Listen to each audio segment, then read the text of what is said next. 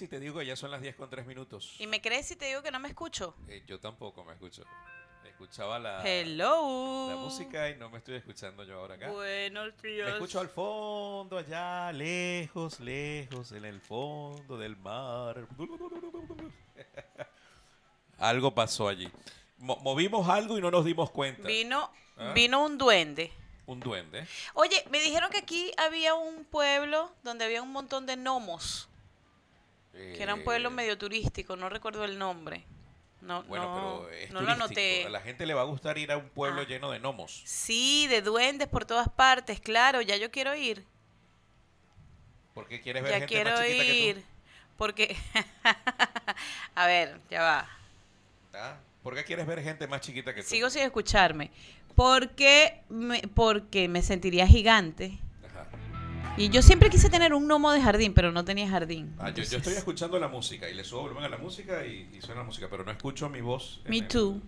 O sea, sé que estoy saliendo porque escucho por al fondo, allá lejos, ¿no? ¿Qué estoy haciendo? Sí, yo no sé. Eh, La, la, la, la. Son las 10 con 4 minutos de la Ahora mañana. ¿Sí? Ahora sí. Ahora sí, pero yo no. Sí, yo te oigo a ti. Ah, pero no me escucho. Yo no me escucho en mis audífonos. ¿Puedes subirle el volumen aquí, señor Rampini, por favor, ¿Cuál para es ver? el tuyo? Sí. A mí se me olvida que ahora nos ven. Ahora sí me escucho. Ah, eres Gracias. Muchas gracias. Eres el número dos. Ya, ya sé. ¿Número dos? Hola. No, ya, perdón. No, ni. Número dos. No, no. Yo prefiero ser el número uno. Pero yo soy el 3 y Tú yo no me eres. ah, ah, ok. ¿Ves- Bueno. ¿Ves? ¿Están viendo ustedes el problema? con- Nunca seas el tercero de nada. eh, No, nada, no. no olvídalo. es Eso siempre el aplica. primero porque el segundo nadie se acuerda. Y el tercero, un perdedor. El no, el tercero no es un Del perdedor. segundo, mira, fíjate que la gente se acuerda del primero y del último. O sea, que si usted llegó de primero, fino. Si llegó, si va a llegar después del primero, trate de ser el último para que tenga una historia de inspiración o algo. Sí, para que diga nada. Porque del segundo, tercero, cuarto y quinto no se acuerda nadie. Del segundo de verdad nadie se acuerda. Bueno, Nadie del quinto acuerda. yo me acordaría. Porque dicen por ahí que no hay quinto malo. Estoy golpeando nuevamente con el Estás con mi voz. el micrófono. sí. Lo siento. Pero bueno, no importa. Eh, ya son las 10 con 6 minutos de la mañana, que hay ni un pelo de tontos a través eh, de... www.mimamultimedios.com.ar Ajá, ahora sí estoy escuchando. Ahora sí. fondo. Sub- subió Ahora sí eres nivel. gente. Ahora sí somos. eh, Ahora sí eres gente, Dino O sea, Rampini. Me escucho tanto que escucho el eco del fondo. Sí, es Ya, correcto. Déjame bajarle acá al, a mis a los y a los míos, por favor. Eh, ¿Le Un bajo los poquito. tuyos ahí? No tanto, sí, un poquito más. Sí. Ya, Ahí está bien. está ahí, ahí, más arriba. Ahí. Estamos en ese proceso de ajuste en la mañana. Este, ustedes saben, yo no sé qué pasó, pero algo pasó. Ayer, Hay duendes. ayer pasó algo. Algo pasó.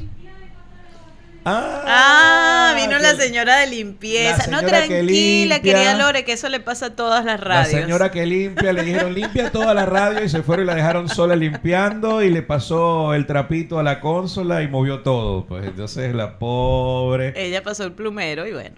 No, el no, hizo no. de la... No, El seguro fue un trapito, porque eso tenía mucho polvo y Eh, tal. Estoy casi seguro que movió tecla por tecla y la limpió, porque, ¿sabes? Es lo que yo haría. Porque eso es lo que pasó realmente. Es lo que yo haría. Estábamos todos... Entonces, pero- amanecimos descontrolados. Eh, sí, amanecimos todos descontro- descontrolados. Hoy es 4 de marzo. 4 de marzo. eh, Yo- ¿Se celebra algo especial el día de hoy? No, no, no sé, ya vamos a ver qué se celebra. Lo que sí te puedo decir es que yo no sé si es percepción mía o general, pero yo siento que este año va volando. ¿Mm? El año va volando. Sí, se está moviendo, pero, pero increíble, ¿no? ¿No, Chelma? Sí, el año va muy apuradito. A ver, pero enero fue largo, largo. Ajá. Y ahora vamos, vamos rapidito. Ahora vamos. Vamos, rapidito. yo te dije, ya pasó carnaval, ya es diciembre. En un ratico vamos a estar hablando de cómo se celebra Falta- las navidades no, pero en falta Argentina. la Semana Santa, falta la Semana Santa que también es importante. Después de Semana Santa ya es diciembre. Después de Semana Sí. Santa sí ya es diciembre porque ya eso es una, una en recta final, Shh, en caída libre. Y vamos. nosotros tenemos que empezar a buscar los, los, los ingredientes de las hallacas ya desde, no sé, desde abril. Porque van a ser, es que van a ser difíciles de conseguir. No, chica, ¿quién A ver, se fíjate, de espérate, que no se espérate, espérate. Llegando. Si usted me consigue ají dulce, Ay, matas de ají dulce, te la tengo. matas, pero no hay ají dulce. Sí, ellas tienen danas y dulces ya eh, climatizados acá a Argentina.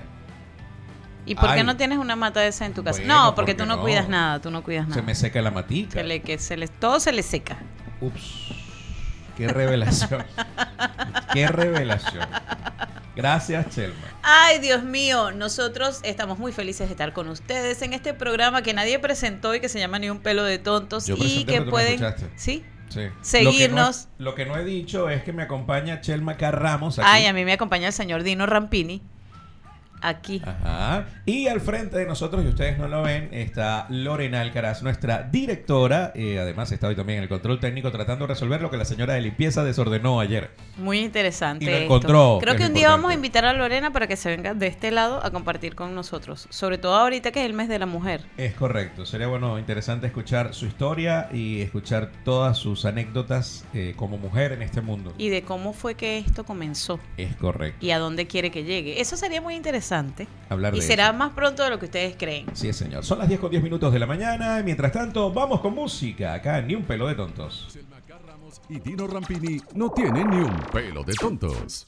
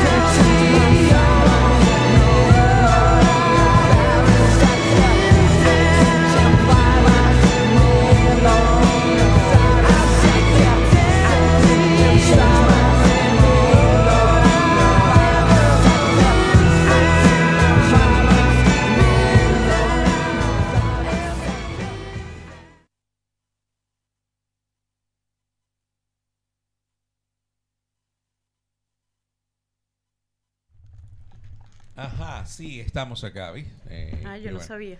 Volvimos. No sabía que estábamos acá. Volvimos, volvimos, volvimos. Aunque no lo creas, volvimos. ¿no? Hemos regresado. Sí, volvimos a hoy 4 de marzo. Y no solamente que volvimos hoy a 4 de marzo, sino que estábamos revisando allí qué hizo la señora de limpieza con la consola. Sí, muy importante. Apagó Esto todos los el día canales. de hoy. Apagó todos los canales. En serio. Pero bueno, está bien. Es parte de lo que hoy vivimos. Mira, hoy es 4 de marzo. Ok. eh, pero ya va, pero me siento como que todavía no estamos como en ambiente. Como que, como, como que falta algo. Como que falta. Como que falta algo. A ver. ¿Qué vas a hacer? Claro. Ahora sí, vale, ahora sí. Esa palabra no la puedes decir en Argentina. Sí puedo. No, Sí puedes, puedo. no porque es una sola palabra. Conchale. No, no, no. Aparte hay un negocio acá que se llama Conchale Vale. Bueno, Me sí. disculpas la, la, Sí, sí, valga la publicidad. sí, la publicidad Hay que nadie me chicos que- pidió. Hay unos chicos que se llaman Conchale Vale que hacen comida venezolana.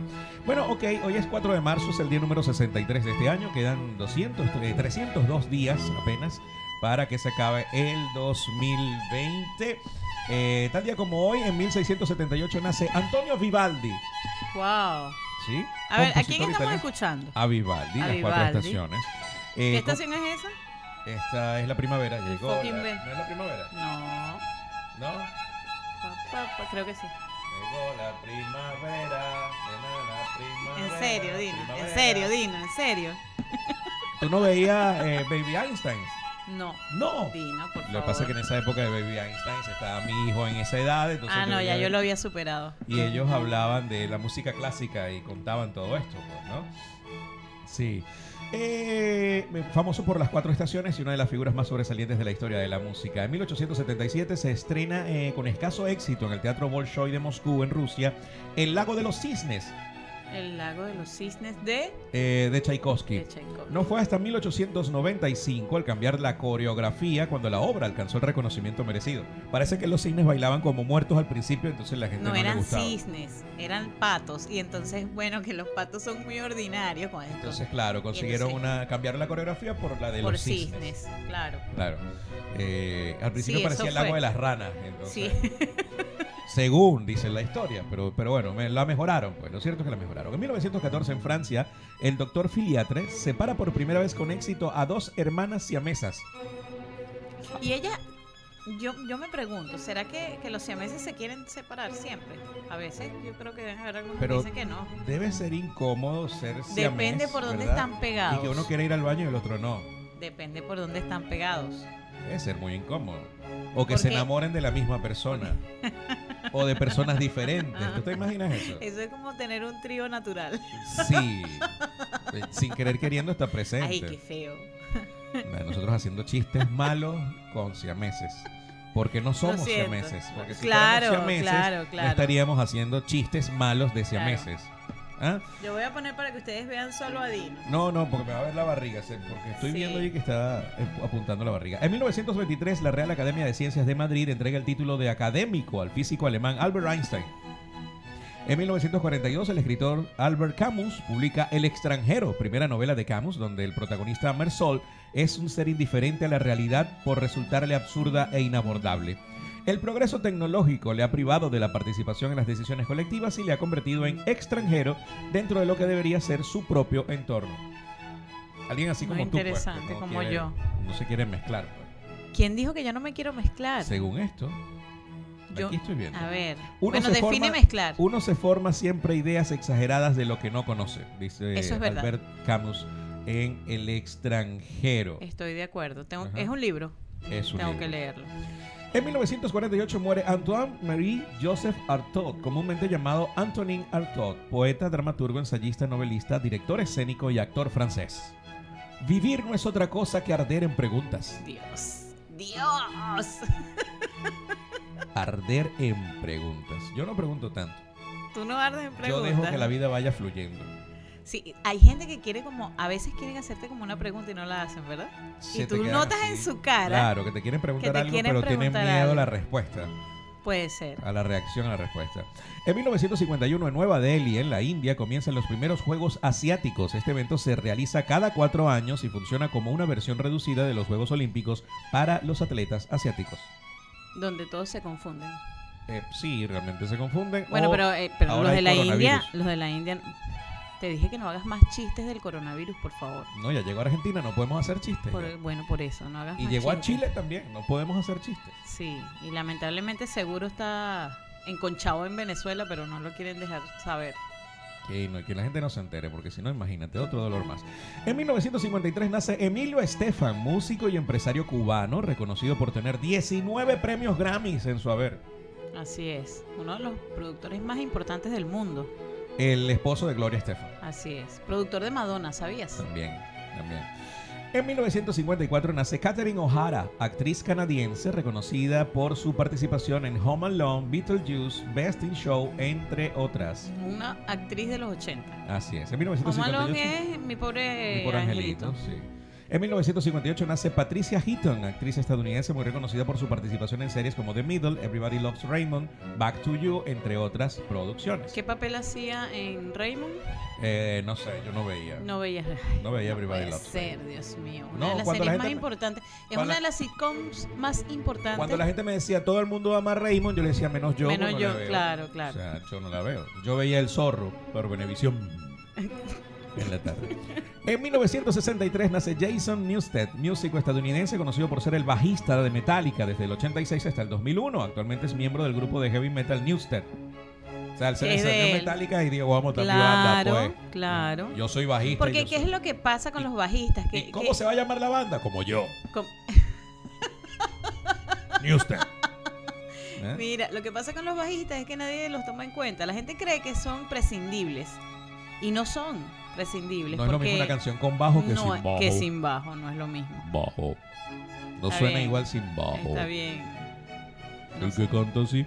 En 1967 nace Sam Taylor Johnson, directora de cine inglesa, conocida por su participación en producciones como 50 Sombras de Grey, eh, Nowhere Boy y Love You More. No sé ninguna, no he visto No ninguna. veo la foto, no sé cuál, No cuál sé es quién ella. es. En el 68 en Barcelona, Pablo Picasso dona al museo que lleva su nombre su serie de lienzos inspirada en Las Meninas de Diego Velázquez. Yo tengo como tarea pendiente ver la película de Pablo Picasso. ¿Por ¿Tú qué no la te lees el libro? Tú que todo lo lees. No, no, porque bueno, en la No, película discúlpame, eso me salió así como de, la, la de, pe- la sí, desde de la el odio. No. Porque a la es que violencia. Tú me vives haciendo bullying de que yo no Yo no- leo libros, sino que veo películas. Yo no te Entonces, hago bullying. Tú me haces bullying. Yo no No digas que no, que me haces Ay, bullying llora, y me llora. duele. Me duele. Mami me, da- mami me duele cuando tú te metes conmigo.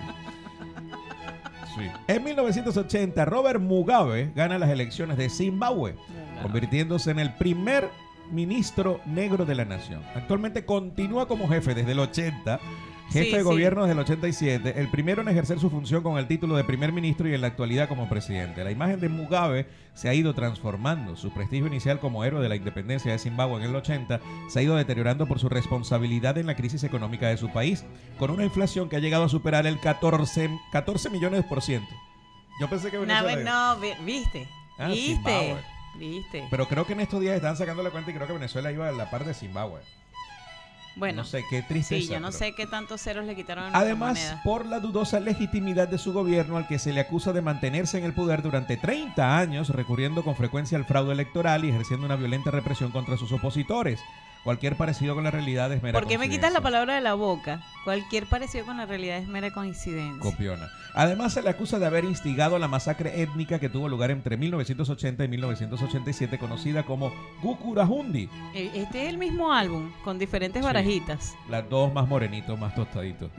La cual dejó un saldo de más de 20.000 ciudadanos de la etnia Endebele y Matabele asesinados. O ¿Qué sea, a quieres? los ¿Por qué me ves con esa cara? ¿Por ¿Quieres qué? que haga un chiste sobre el nombre de las etnias? No lo voy a hacer. No, no, no, no tienes que hacer un chiste No de lo las voy a hacer. Pero es que a los matabeles los matabelearon. ¿Viste? Yo sabía. Además que tus chistes son malos, ¿sabes? Sobre todo porque no solo soy de que ahora, Matabele. solo que yo me río de todo. Sí. Yo creo que es el café que te sirve en la mañana, que viene adulterado, viene alguna cosa allí. En 1999 en Irlanda el proceso de paz queda bloqueado ante la, la negativa del grupo terrorista irlandés El IRA de entregar las armas. Es que tienen mucha ira por dentro. En 2002 Canadá autoriza la investigación de- con embriones humanos aunque prohíbe la clonación. En el 2004 la- ah, o sea, sí puedes Sí investigar puedes, con sí. embriones, pero no puedes no permiten la clonación. Porque la investigación con embriones creo que es para células madre. Si no me equivoco.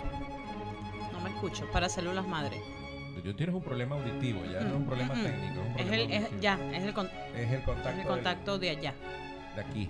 El cosito en el huequito no. Te voy a cambiar el buen- cosito en el huequito. no En contacto. 2009, la Corte Penal Internacional emite orden de arresto contra el presidente de Sudán, al-Bashir, por crímenes de lesa humanidad. En julio del 2008, el fiscal de la Corte Penal Internacional, Luis Moreno Ocampo, acusó a al-Bashir de genocidio, crímenes contra la humanidad y crímenes de guerra en Darfur. La Corte resolvió en una orden de arresto para al-Bashir en el 4 de marzo del 2009 por crímenes de guerra y crímenes contra la humanidad, pero determinó que no había suficiente evidencia para procesarlo por genocidio. La orden fue entregada al gobierno sudanés, que no pareció proclive a llevarla a cabo. Al-Bashir es el primer jefe de Estado acusado de un crimen con la Corte Internacional Criminal. La decisión de la Corte fue rechazada por la Unión Africana, la Liga Árabe, el Movimiento de Países No Alineados y luego los gobiernos de Rusia y China. Esto, eh, bueno, habría que hacer, no sé, una serie de programas para hablar de temas como este que son muy serios para nosotros, pero para que estas No, no, no son serios. sí Lo que son pasa es que nosotros la seriedad siempre le vemos el lado son temas muy serios. simpático. Porque fíjate, es el primer presidente condenado Ajá. y la condena fue refutada prácticamente por toda la comunidad internacional. O sea, es pocas palabras, es un tribunal internacional que dijo, ese señor va preso y todo el mundo lo ve y dijo, oh, ven a buscarlo. Y entonces es el primero de cualquier cantidad de cosas horrendas que se han hecho en el mundo. A mí lo que me llama la atención es poderosamente los poderosos. O a ti lo que te llama poderosamente, la atención. Sí, disculpa, gracias por la corrección, profesora. La- lo que me llama poderosamente la atención es los países que apoyaron o estuvieron en contra de la medida. de la decisión. Sí, es que eh, a eso iba, es contradictorio. A veces te preguntas para qué existen ciertas instituciones. Claro, Si se vuelven pura burocracia, porque a la Puro hora que papel. quieren hacer su trabajo, pues no. no pueden hacer el trabajo porque nadie les hace caso. O, es decir, vamos a, a crear un organismo internacional, pero... A eso, por eso dije lo de los programas. Juan Carlos me dice aquí, Juan Carlos Parra me dice Derecho Internacional. Cuando quieran hablamos de eso, cuando quieran hablar de eso me invitan. Pero él no Eh, él pero es yo sé- internacional. Yo sé un poquito bastante de Derecho Internacional Humanitario también y por eso es que digo lo que digo. Es como contradictorio la cosa. Y sí sería interesante tener un programa sobre eso. Pero tendría que llamarse, no sé, no sé, Opina con Dino. No, con Dino no, porque yo no, no sé si podría estar en un programa tan serio. Tengo que replanteármelo. Yo tampoco, yo me, tampoco. me- me puede repetir la pregunta, por favor? Yo tampoco. Sí, es que eso de que esas preguntas muy serias. Ayer, por ejemplo, Ajá. alguien me estaba entrevistando y era como incómodo porque, ajá, quería hacer un chiste malo, pero no Porque, podía. ajá. Porque ajá. Ajá. ¿eh? Porque ajá. Pero Mira, voy a cambiar la cámara para que me vean a mí ahora.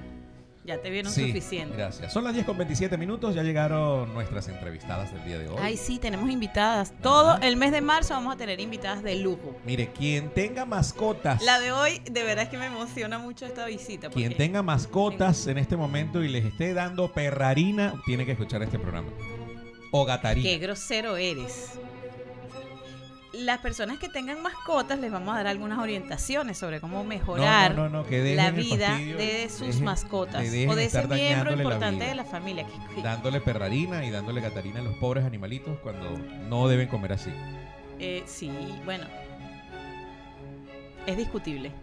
No, Es discutible. no se discute. Con las mascotas Claro que sí. no se discute. Son un miembro más de la familia. Claro, por Hay supuesto. que cuidarlos como un miembro más. Son las 10 con 28 minutos. Y nos vamos con música.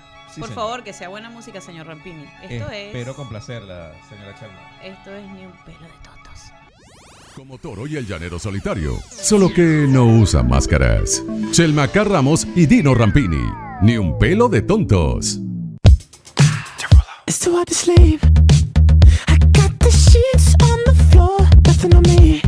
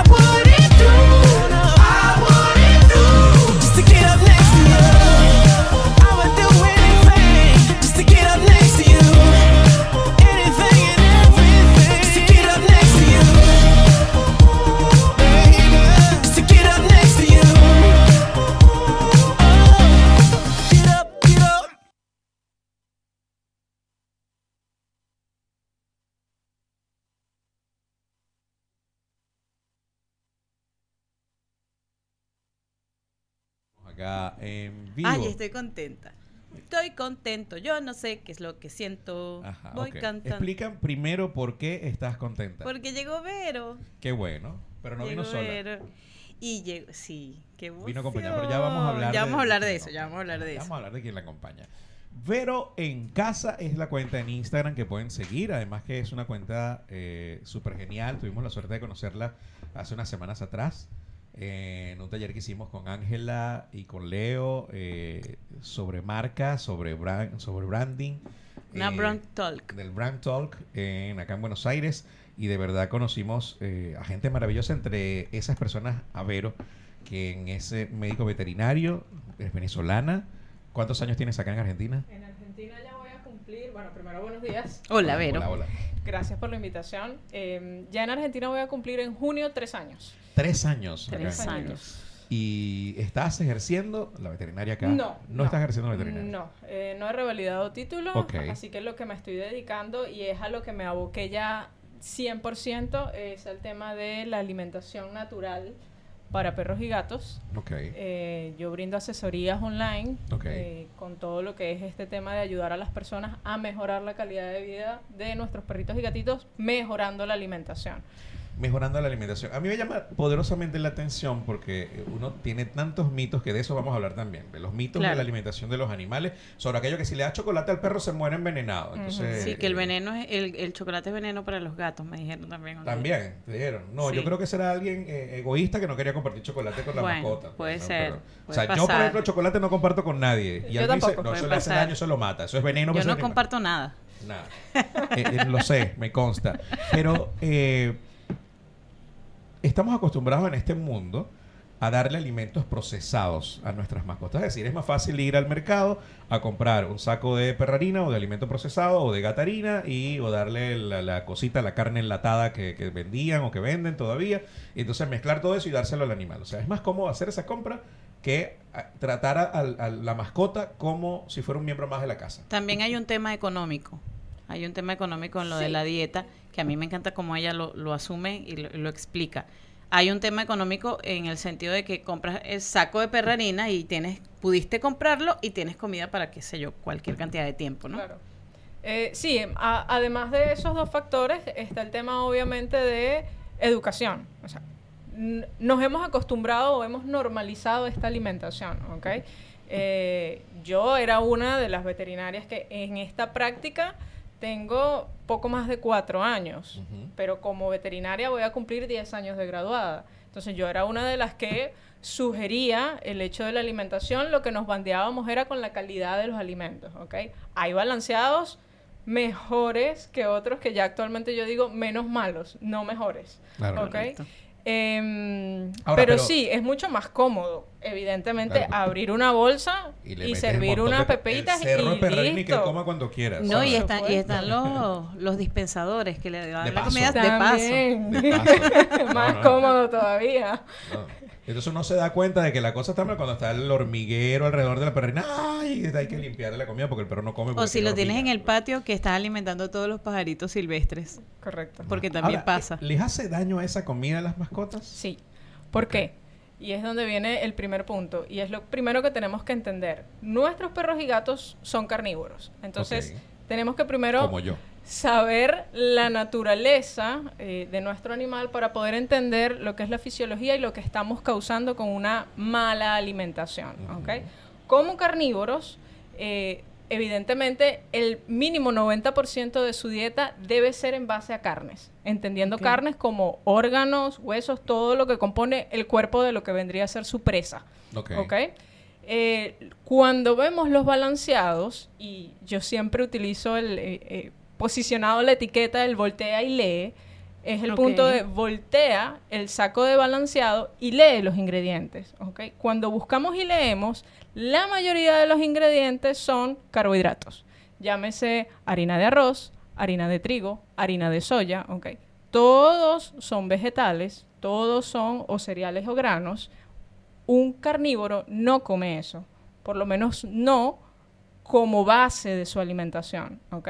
Entonces empezamos a alterar la fisiología del animal, que se lo va a comer, por supuesto, tiene hambre, Claro. Va a comer cualquier cosa. Como Claro. yo. Que le pongan cuando tiene hambre. Tal Está cual. rico. Mm. Es- Divino. mira, yo te Está invité para este programa para que me, me ayudaras con la alimentación Con de este, Dino. con este perro que está Realmente. con este bulldog que está aquí sentado. Pero, no, pero no, no, eso lo hablamos después. Eso es Sí, una esto va a ser en privado, Es asesoría una asesoría online. personalizada, eso es otra cosa. ¿Ah? La dieta de, yo sí, Sí. los huesos no como mucho, pero, pero los chupo. no comes mucho, no. Bueno, Dame un de- asado de después tira, hablamos pero del tema. de Vamos a continuar educando a la gente, por favor. Ajá. Entonces, son carnívoros nuestras mascotas y por lo tanto tienen que comer carnes. Entonces, pero aquí hay un tema que me salta porque también es uno de los mitos. No le des carne cruda al animal porque entonces se vuelve violento. O, por ejemplo, el hueso del pollo, el grande, el del que muslo, se le atraca, que lo se le mata, lo puede matar. Hay un montón de mitos. Sí, no, hay una cantidad de cosas que tenemos que... eh, es, es ir por pasos, ¿ok? Y es la primera parte. Y no con esto quiero decir, y siempre me gusta aclararlo, que con lo que yo estoy diciendo acá, uno no es que eh, a quienes nos están escuchando es ir y botar el balanceado y ahora tirarle un trozo de carne al perro o al gato Claro. porque le va a caer mal. ¿ok? Ok. Necesitamos pasar Claro. un proceso de transición, de depuración. El animal viene con una cantidad de tiempo acostumbrado a un tipo de alimento Claro. su fisiología digestiva, el pH intestinal, la microbiota intestinal y todo lo demás, no está en capacidad de que si yo le tiro un trozo de carne cruda lo vaya a tolerar. ¿ok? Ok. Entonces, eso no es lo que estoy diciendo. Lo que quiero es eh, que empecemos a tomar un poco de conciencia con el tema de la alimentación. Estos cambios hay que hacerlo idealmente bajo asesoría, Ok. ¿ok? Porque la alimentación, lo mismo que puede pasar con nosotros, que uno si quiere, sobre todo si hay ciertos problemas de salud que hay que tratar, debemos asesorarnos con un nutricionista. Ese es como el eh, ser humano que es carnívoro de toda la vida, omnívoro y de repente a la noche a la mañana quiere ser vegano o Correcto. vegetariano. o sea, Correcto. Entonces, si no se asesora bien, va a caer en deficiencias, ¿ok? Claro. Que puede ser vegano, por supuesto. Claro. Puedes tener una alimentación equilibrada haciendo un cambio radical de dieta, por supuesto. Pero tienes que asesorarte porque si no vas a empezar a caer en carencias y a largo plazo vas a empezar a tener problemas de salud graves. Es incluso más graves. Y, y allí viene una, O sea, una cosa importante. Los animales no pueden, no- o sea, los perros y los gatos no pueden ser veganos. No, eso sí es un no rotundo. Las personas podemos ser veganas, carnívoras, omnívoras, lo que ustedes quieran. Un perro y un gato, no, ¿ok? Y es rotundo el no. No es que puede ser, no. Lo estamos matando. Eso es maltrato. El no respetar la fisiología de un animal es maltrato. Es lo mismo que pusiéramos a un caballo a comer carne. Eso a nadie se le ocurriría. No lo he visto. ¿Ok? Se me Jamás. No, no, no, no, no se te ocurre. Pero es, es el mismo punto, es igual de locura. ¿ok? Un caballo sabemos que pasta y come pasto. Una vaca, lo mismo. El perro y el gato necesitan la carne. Quienes peor lo pasan son los gatos. Porque el Ay, perro se considera lo que es un carnívoro, digamos que flexible. Ah, el perro es el mejor animal del mundo. Claro ¿sabes? que no. Porque tú le tiras lo que tú quieras y él come, No, no, no. fiel. No, la no, gente no. le da No, con no. un periódico, Los y gatos. Cuando regresa, ah, te está meneando la cola. se me Eso es lo que te gusta a ti. No, los gatos O tienen sea, personalidad propia, aguanta ¿sabes? un perro. ¿Cómo Sí, aguanta un disculpa perro? esto. Estas cosas, Lo Es estas que dice- tenemos discusiones un bando de perros y un bando de No, gatos. Sí. lo, que dice, lo dice alguien que hasta hace un año odiaba a los gatos. no los odiaba. Decía que no iba a tener un No va a gato. tener gato. Tuvo un gato y bueno. O sea, Te No entiendo. los odiaba. ahora quiere 60. Oye, gatos. mira, yo, yo voy a hablar de mi gato ahora. No, no, vamos a por hablar tu con culpa. Vero. Vamos a hablar Este, de- no, pero mi gato, básica, su, su, Que ahora es de su dieta, hermana. que ahora es- está con mi hermana, Ay, su dieta se basaba en sardinas crudas. Ok. Sí, eh, yo comencé dándole gatarina como todo el mundo, porque fue lo que le mandaron, pero a él no le gustó. Mm. Y yo me, me di cuenta, también le daba apoyo, no sabía, fíjate, también le daba apoyo, pero siempre desde pequeño, en pequeñas cantidades, pero me di cuenta de algo que te lo, te lo consulté el otro día, que me llamó muchísimo la atención, que mi gato cazaba su comida. Me explico, yo le colocaba la sardina en, su, en el envase donde iba y él la sacaba, la tiraba, la perseguía y después que él jugaba y me ensuciaba todo el espacio, era que comía. Entonces te hacía la pregunta, los gatos son cazadores 100%. y, y creo que necesitan cazar su Sí, comida. necesitan. Entonces en eso también los dañamos, ¿no? Les hemos- sí, los hemos confinado tanto y hemos... Este proceso de domesticación, ¿ok? Si bien se han vuelto animales de compañía, el gato mantiene un poco más ese lado salvaje, eh, incluso dentro de su personalidad, hay gatos que no toleran que los toquen, que les hagan cariño. Ya eso es un Correcto. tema más de comportamiento. Eh, pero ellos mantienen mucho más esa parte, digamos que ancestral del animal salvaje, ¿ok? Pero fisiológicamente hablando, y volvemos al punto, siguen siendo como vemos a un tigre, ¿ok? En libertad. Necesitan correr, necesitan cazar, necesitan comer un alimento fresco. Eh, y entendiendo esta parte, y porque digo que el gato la pasa peor precisamente por esto, él si no, su organismo no está en ningún tipo de capacidad de digerir nada de carbohidratos, nada. Y cuando vemos las gatarinas o los balanceados para gato, es lo terrible. O sea, el menos malo de los balanceados tiene al menos 40% de harinas de, arroz o de yuca o de cualquier cosa. Todo eso es carbohidrato. Entonces, eh, los estamos dañando y vemos, y eso es innegable, porque pudiéramos discutir las necesidades nutricionales y todo lo demás, pero es innegable cómo han aumentado la tasa de enfermedades en los animales, ¿ok? Cómo ha aumentado la obesidad, la diabetes, el cáncer, ¿ok? Y todas son enfermedades metabólicas directamente relacionadas con la comida. Cáncer en los Cáncer, animales. cáncer. Eh, los animales están padeciendo las mismas enfermedades que estamos padeciendo el ser humano, Wow. porque es lo que se hoy se llaman como la enfermedad de la civilización y todo está relacionado con lo procesado que estamos comiendo y eso va también para nuestros animales, ¿ok? Entonces, ahora entiendo eh, también nuestra reacción. También tiene que ver con la comida. Es decir, la gente se enferma, la gente padece enfermedades, también producto de cómo se alimenta hoy en día. Tal cual. Genial. O sea, que tenemos que conversarnos como es- comen los animales. Sí, esto es muy interesante. Demasiado interesante. Pero no debes comerte la carne cruda.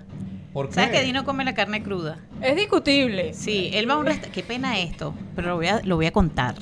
Dino va a un restaurante y le preguntan, carne, ¿sí qué término la quiere? Que haga mu. Y los mesoneros lo ven y que, ¿qué es esto? Aquí en y Argentina no, no que me haga mu, entendía. nadie lo O entiende. sea, Aquí en Argentina no me entendían. Entonces yo le decía, roja, por favor. Ah, ok. Que sangre. Que Bueno, si pero está capaz y fría, aquí las vacas dicen otra cosa y no es muy. Sí, aquí no dicen mu, no, dicen che. dicen. No, no dicen otra cosa. Lore, las vacas dicen mu acá. Sí, dicen mu. Es un idioma internacional. O sea, el idioma de las vacas no tiene, no tiene nacionalidad. Nosotros, bueno, no sabemos. No, no, hay que ir al campo. No sabemos, porque te voy a decir algo, los perros argentinos son otro campo. No, nivel. son, Ah, sí. es otro Son level. los otro perros son demasiado nivel. inteligentes, los perros acá en Argentina. Yo- Aquí son más educados que la gente. Yo no sé, yo creo que en el fondo hay algo de hipocresía en el cuidado de las mascotas en Argentina, porque en Venezuela ni apunte periódico tú entrenabas a un perro como lo entrenan acá. Entonces aquí o le, le- le pegan escondidas o hablan con ellos de otra manera o Sí. no sé, pero Sí, sabes, sí, algo pasa. ¿no? Algo- Este es el Mire, yo único me país del mundo donde el perro se para a la puerta del, Del local, supermercado, a así, esperarte. Sin correa ni nada, y se para ahí a esperar que el amo salga. es impresionante, ¿sabes? sí. Sí, es verdad. Sí. ¿Cómo? Fumando. Sí, lo esperan también. No, yo nunca he visto un perro fumando. Los perros. Ah, ok. Están fumados los perros. Ah, Ah, bueno. También. Bueno.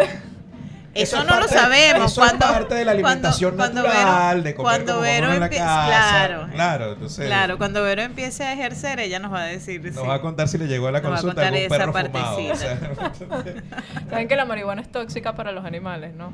Ahí Así está. que Ajá. mucho cuidado con eso. Ajá. Mucho cuidado con eso. Dino, ya sabes. No puedes hacer esas cosas. No, no, no, no lo hago. Es tóxica para ti. No la hago ni la volveré a hacer. Los prometo que no lo, no lo hago.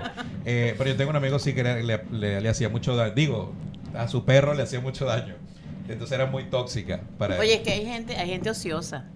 Pero es que yo Hay gente que le da alcohol a los Ah, perros, sí. hay gente muy ociosa. Muy- a ver, eh, estamos hablando de los perros y los gatos. ¿Y el resto de los animales, el resto de las mascotas? Va- todo va en la misma línea, si bien lo mío, honestamente, eh, es la parte perros y gatos. Okay, yo no Porque me son como los más domésticos. Yo no, ¿no? me meto más allá. eh, son dentro de los, digamos que los animales domésticos o de compañía, eh, lo que son, los que son carnívoros. A ellos se suman los hurones, Ok. Que es también, al igual que los gatos, o sea, si, si vamos a, a compararlos, sería como un gato. Son 100% carnívoros. ¿ok? Entonces, bueno, es que eso de es darle... más salvaje que doméstico. Lo que pasa es que la gente lo ha querido domesticar. Tienen menos tiempo Sí. con esta tendencia de la domesticación del hurón. Eh, pero también se ha visto que, bueno, como no hay comida balanceada para hurón, Claro. le dan el balanceado de gato. Interesante. Eh, es, es lo mismo. Entonces Oye, a mí alguien me, me dijo esto un día. Agarra los huesos del pollo, los horneas, los trituras, le no sé qué le agregas, la verdad no me acuerdo, porque me, todo me pareció muy raro. Y eso se lo puedes dar al gato. Y también eh, la cabeza de pescado que no vayas a usar, también la horneas, No. la tritura y no, le echas, no me acuerdo exactamente cuál era, que pero estoy casi segura que era algún tipo de harina. Ok. Pero no, no recuerdo exactamente, así que sería mentir si lo digo. Pero, pero me pareció como un descabellado y dije, no, ya va, no, no, voy a seguir tu consejo porque me parece muy raro. Eh, no. El tema de los huesos, que, que lo preguntabas antes y ahora lo comentas, cualquier cosa que sea hueso cocido es no. Ok. Cualquier presentación, hueso más calor es no rotundo, ¿ok? Y ahí es donde sí caemos en los riesgos y el peligro de dar huesos al animal, ¿ok? Ok. O sea, quiere decir que si le vamos a dar huesos, tienen que estar crudos. Crudos. Crudos por completo, ¿ok? ¿Cuál es el entender de esto? La presa, primero que no ha pasado por calor. El animal, perro o gato, fue y cazó, vamos a poner un ratón. Tamaño pequeño, tenemos un perro pequeño o un gato. Ok. Cazó un ratón. Él no agarró ese ratón, lo metió en el horno y después se lo comió. No. ¿Verdad? No. Lo agarró. Sería, sería completa- raro. Lo vi en Ratatouille nada más, pero no lo he visto en la casa. O sea, eh, mi perro llega a hacer eso, el gato llega a hacer eso, yo salgo corriendo, te lo juro. Y en Ratatouille era un ratón. Era un Te voy a decir que el gato es capaz de hacer cosas muy extrañas. Bueno, sí, yo lo he visto bajando posetas. yo- Mi gato, por ejemplo, este tipo de manijas Ajá. Ah, las- abre. Las abren. Sí, se guindan y las, las abren. Sí, Sí. y me despertaba en la mañana con la patica en la cara. Eh, pero sí, bueno, el, el tema con los huesos es todo hueso siempre es crudo. El hueso, al exponerlo a alguna fuente de calor, va a empezar a perder los minerales y los nutrientes. Cuando damos ese hueso cocido, lo que estamos dando es una cáscara vacía completamente que cuando el animal, bien sea la mastique o la trague, el sistema digestivo no va a tener absolutamente nada que absorber. Claro. Un Más que hueso- Porque sabe ahumado. Sí, cosa, exacto. más Un hueso, por ejemplo, el de pollo, es fácilmente, se parte muy fácil cuando está cocido y lo vemos cómo quedan las la puntas. pu- ajá. Esas puntas son hojillas para el intestino. Ahí es donde sí puede perforar, agujerear, eh, obstruir Entonces, la parte cierto. intestinal. Sí, Ese- ese si damos huesos, llámese de pollo, de res, hueso cualquiera, que sea cocido, va a generar problemas. El hueso crudo, por otro lado, al estar con todos sus nutrientes, con todos los minerales, un sistema digestivo que esté en capacidad y que ya esté saludable, para eso hemos pasado por un proceso de transición con el animal, eh, su organismo digiere absolutamente todo. Y cuando el animal va al baño, no vamos a ver nada de huesos. Claro. Literalmente nada, porque lo que se tenía que absorber se absorbió y lo que se botó son restos de un una materia orgánica pre, digamos que ya, ya absorbimos todo y lo que botamos cuando vamos al baño lo que excretamos es lo que el cuerpo ya no necesita. Ya no necesita. Igual pasa con ellos. Y eso es otra cosa que vamos a ver entre los principales cambios en- a- al hacer el switch de alimentación, son las idas al baño. Son más pequeñas, en menor cantidad, porque lo que pasa con los balanceados, y ahí muchas veces evaluamos, bueno, es que le cambié la perrerina y ahora va más cantidad. Es increíble la cantidad de heces que, que excreta el animal en comparación a su tamaño. Antes Hemos salía con una bolsita, ahora tengo que salir con seis. Hemos-. Con una bolsa negra. Con una bolsa Sí, negra para recoger. Exacto, incluso a veces es increíble el, el volumen en comparación con el animal. O sea, un perrito de 5 kilos y. O sea, la cantidad Claro. es una Bota- bolsa claro. completa. Bota un clon de su tamaño en el día. Exacto, entonces eso eso simple- eso nos tiene que dar la alerta de que, o sea, si yo voy al baño y estoy botando tanto de lo que estoy comiendo es porque no estoy digiriendo nada. Correcto. Así de sencillo. Claro. Lo que pasa con la alimentación natural es todo lo inverso. Claro. Ahora como suficiente y el animal va una vez al baño Normal. una poquito. cosita Porque chiquitita. todo lo demás lo Que ni siquiera huele.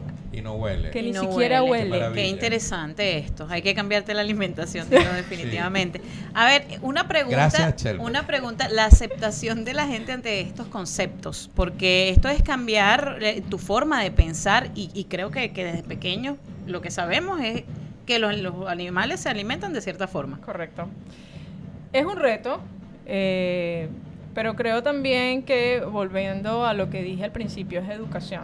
¿ok? Mi parte no es caerle con un martillo a las personas y decirle tienes que cambiarle la comida al animal, sino más bien explicar el por qué.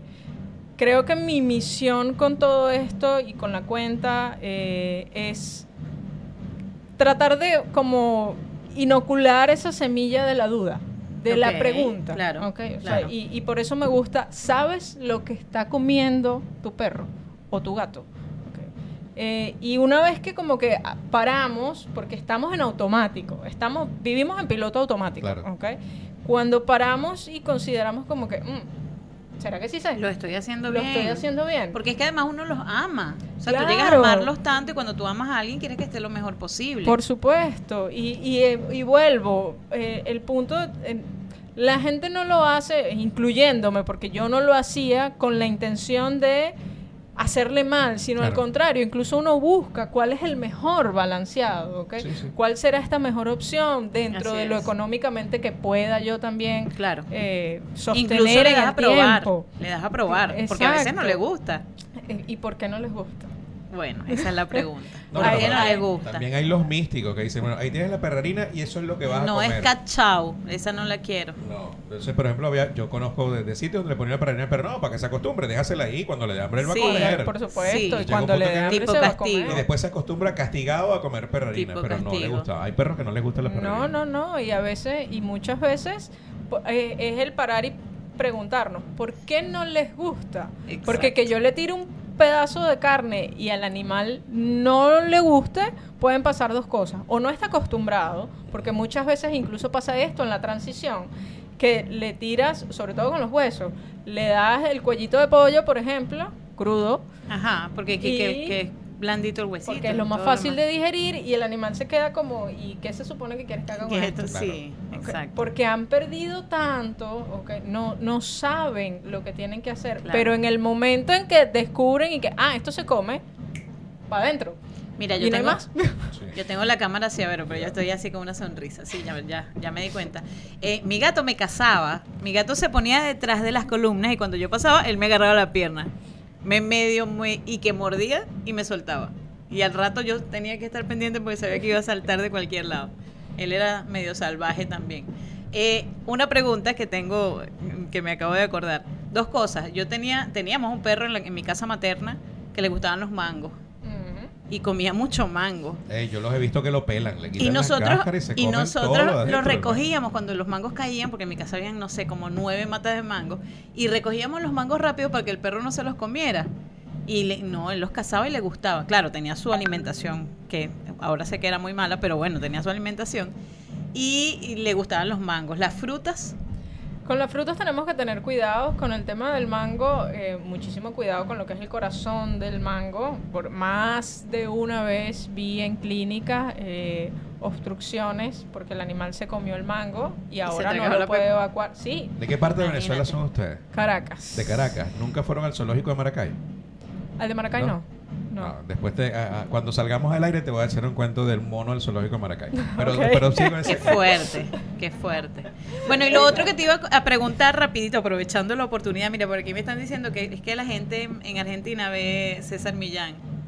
Ah, Por eso los perros son así. Pero nosotros somos muy indisciplinados. No, que yo tenía un vecino que le hacía al perro para que, para que se quedara como así. Y el perro el perro lo Y miraba como los así, niños, como y que, ¿qué te pasa a ti? pasa, loco? O sea, al final... ¿Qué te pasa? Como, como cuando mi mamá me veía a mí. Y yo, ¿por qué me ves así, mamá? Tal Sí, cual le hacía el perro. tú- La tú otra pregunta. Fuera de tu, de tu generación, totalmente La fuera de tu generación. La otra pregunta es: a mi gato le gustaba el queso blanco. Y yo tenía que escondérselo porque en realidad se montaba donde A fuera. buscarlo. Y una vez estaba intentando Era abrir la nevera. gato Esto es ratón. horrible. Esto es hor- no, es que ratón. eso es lo que decía mi hermana, pero es que el, el- el queso le gusta a los ratones. Y yo, ¿por qué O sea, nosotros las tenemos una crianza de películas nos- comiquita? Las comiquitas nos enseñaron que eran Sí. así. Pero... Que Sí, los ratones son los que comen queso, pero, Pero el gatos- gato toma leche, de la le- del queso viene de la leche. Esa es otra. Me dijeron que no le diera leche. Porque la Ay, leche le hacía daño ay, y él amaba la leche. Hay, hay muchos mitos con todo ese tema de la alimentación. Podemos estar todo el día en esto. Siempre, sí, es, es bastante extenso todo. Además que porque estamos, eh, digamos que rompiendo dogmas, ¿ok? O, Correcto. o creencias que hemos tenido durante toda la vida. El, el tema de las comiquitas, eh, siempre hemos asociado al gato con el pescado. El, el gato le debería Claro. gustar el pescado porque el gato come pescado. Pero y comer si- ratones. si vemos de dónde vienen los gatos, eh, en general el felino es más desértico que otra cosa. Entonces no es que el- Mm. los gatos vayan a pescar. Claro. Entonces es como que, eh, asociar el gato con el pez solamente Es- eh, no tiene sentido. Pero ellos pescan en pecera. Le llama la atención. Pues. Claro, le, no, y le llama la atención el movimiento del animal y es, y es el instinto de Sí. caza, De por supuesto. claro. Eh, pero no es que el, el gato come pescados y nada más. O el tema de la leche y lo que pasa con la leche y el queso es entonces. Con la leche es lo mismo que pasa con nosotros con la lactosa. Ok. ¿ok? Muchos animales son intolerantes a la lactosa, eh, altera la parte digestiva, entonces no es una buena opción eh, dar leche, además que la leche que usualmente ofrecemos es de vaca. Eh, Y es donde vienen los mismos problemas que estamos teniendo nosotros con intestino irritable, evacuaciones muy, Claro. muy blandas. Eh, con el queso lo ideal, si vamos a ofrecerlo, es que sea más un queso untable eh, bajo en lactosa, donde entonces vendría a ser más un queso crema o la crema de leche. eh, mucho más de ahí no. Y tampoco es la base de la alimentación. Son estas cosas extra, como un Exacto. pequeño snack o algo para cambiarte el sabor. O si te voy a ofrecer una pastilla y no hay forma ni manera que te la tomas, bueno, te la escondo. Pero lo primero antes de empezar a pensar que puedo comer fuera de mi dieta es organizar la dieta. Organizar Claro. la base de la alimentación. Y una eso- vez que tenemos eso organizado es donde podemos agarrar esas cositas aparte. De eso vamos a hablar ahora. Vamos a escuchar algo de música y al regreso vamos a hablar de cómo hacer esa transición y de algunos menús, ideas o básicos que, que pueden ser utilizados en casa. Y vamos a seguir hablando de los mitos porque hay un montón sí, de cosas. hay muchos, hay muchos. Hay muchos Estamos mitos. con Vero en casa, qué emoción. Y hablando de los mitos, voy a dejar un mito por ahí. Dale picante al perro para que se ponga más bravo. Así que si viene un malandro, ¡ah! los O dale ataque. dulce, o dale dulce. No, a mí me decían, dale, ponle picante a, a la mí me comida decían que si le das dulce se ponía Y agresivo. que le pusieran comida hervida, cocida, porque se- así no se acostumbraba. Si le tiraban carne cruda con veneno, no comían carne cruda. Y es mentira, porque más de uno cayó envenenado porque, porque no tenía nada que ver que estuviera cocida o no. No era una cuestión de costumbre, era otra cosa. Eh, ya son las 11 en punto de la mañana, acá en Ni un pelo de tontos. ¿Qué tema vas a colocar? .com.ar. Eh, ustedes la preguntadera y Es disfruten. que tienes que complacer a las invitadas. Ni Bueno, siquiera, pero- qué mal educado, ni siquiera preguntó qué querían No, escuchar. no, bueno, ya la canción estaba aquí, pero Bueno, ahorita sí, sí, para la sí. próxima ellas Es escogen un tema, pues bendito sea el creador, porque Dios mío, ¿qué habré hecho yo en esta vida? Pero me amas y lo sabes. No usa máscaras. Chelma Ramos y Dino Rampini. Ni un pelo de tontos.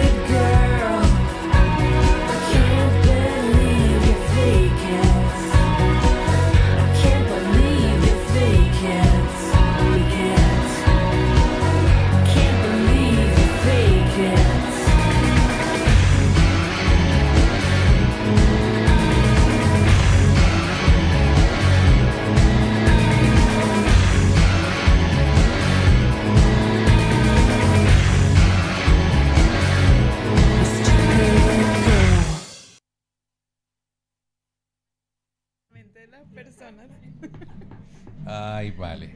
No te lo recomiendo, pero sí tienes que venir. Tiene que venir, tiene que Tienes venir. Seguimos acá en esta entrevista genial. con Y ahora Vero me voy en vivo, pero por Facebook. Bendito sea el que lo Ya no por dónde meterse. Ya tiene que Es que tengo que darle a todo el público, a todo el público, porque.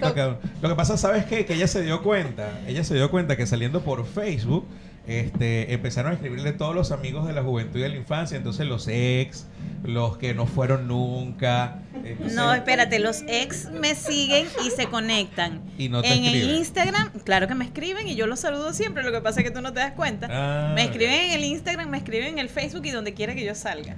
Sí, ¿no? Y sí, que increíble, ¿verdad? Yo, no, no, yo lo dije yo, no lo dije yo, que conste que no lo dije yo. Pero, pero sí, los ex son una cosa. Mira, no oyes como una zambita. Ah, eh, para quienes no saben, quienes no nos están escuchando o viendo de Argentina, eso que suena de fondo no es eh, una cortina que escogimos Ni es la para lavadora, programa, ni es la lavadora. Así sonaba la lavadora de mi casa. Sí, así sí. Y cuando estaba batiendo, cuando estaba batiendo. No, es que hay una protesta cerca y acá en Argentina protestan con bandas. O sea, ponen una gente con unos tambores a tocar y ahí van protestando. Nosotros deberíamos ¿Tú nunca has visto una protesta acá en Argentina? No, sí, ¿No la has vivido? sí, sí. la viste? Claro, y me, me, me trataron de hacer que entrara a la protesta y todo. ¿En serio? Eh, Claro, el otro día cuando andaba con, Ah, ya tú me contaste. tú me con mi contaste. amigo. Trataron de Y, meterte en la y- sí. Yo, tú no sabes con quién anda, ¿verdad? Mejor no, tema. Mejor no hablemos de ese tema. porque- Te lo agradezco. Continuamos con Vero en casa. Mira, discúlpenme, es que yo debería ser toda formal y todo esto, ¿no? Pero es que no puedo, porque no estoy muy formal. feliz. No, yo no. formal. Yo soy O sea, cuando tú, ves, cuando tú ves a Chelma que está muy formal es porque de verdad Asusta. está... Ah, porque estoy dando clase. está no, está aburrida. Bueno, sí, no, dando clase tampoco next. soy tan formal. Next. Y la gente queda como, y esta profesora es como loca, pero bueno. y Igual razón. funciona, igual funciona.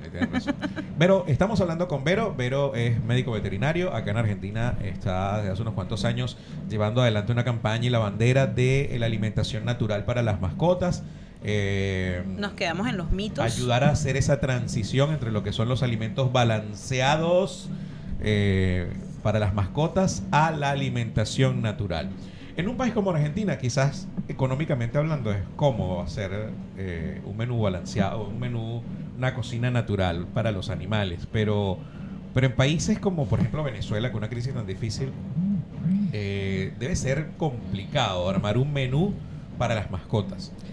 Sí, eh, el tema y, y ahí es caro sí- hacerlo, cambiar. sí. Es costoso si lo comparas con el, el balanceado, digamos, El que tipo- más económico. el tipo Z, el tipo, le- sí, sí, exacto. sí. El, El que- el- el que el- venden los chinos. el- más poquitico. El que exacto. bolsas plásticas sin identificación. El más bajito, exacto. El, el, eh, de esas marcas que son las, las más bajas en calidad Claro. eh, y lo comparas con una alimentación natural, por supuesto que el salto de una cosa a otra es extremo. Pero como lo debemos comparar primero dentro de los estándares de calidad, vamos a decirlo así, si lo vamos a, a- calificar con otro, tendríamos que utilizar algún balanceado de los que se conocen como super premium, que nos dicen que utilizan ingredientes de mejor calidad, de, de directamente de uso humano, con menos Por lo menos más nutritivos y todo lo pues, demás. Exacto. A un empaque más bonito. Exacto. Entonces, si lo vamos a comparar, tenemos que compararlo con esa línea. Si vamos ahí, no es mucha la diferencia, en realidad. Que sí es un poco más trabajoso, por supuesto. Claro. No es lo mismo abrir una bolsa y dar con una palita y servir las pepitas, que bueno, tenemos que pesar cantidades, tanta cantidad de carne, tanta cantidad de órganos, tanta cantidad de, de huesos, eh, guardarlos en bolsitas, eh, bueno, servirle la comida a la mañana, servirle la comida a la noche, pero es un trabajo también que uno si lo basamos desde el amor, que es donde el principio de todo esto, queremos mejorar la calidad de vida porque amamos a ese animal. Claro. Entonces es un trabajito extra que no nos va a pesar.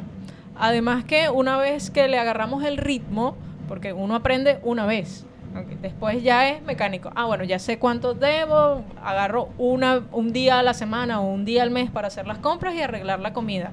Y eso es una vez al mes donde arreglé mi comida, toda la guardé en el freezer y voy bajando. Entonces, Claro. cada 15 días o a lo sumo una vez a la semana, si no tenemos mucho espacio en el freezer, eh, es cuando vamos a hacer ese trabajo de ración. Del resto es lo mismo de abrir una bolsa y servir. Y es totalmente Y- crudo.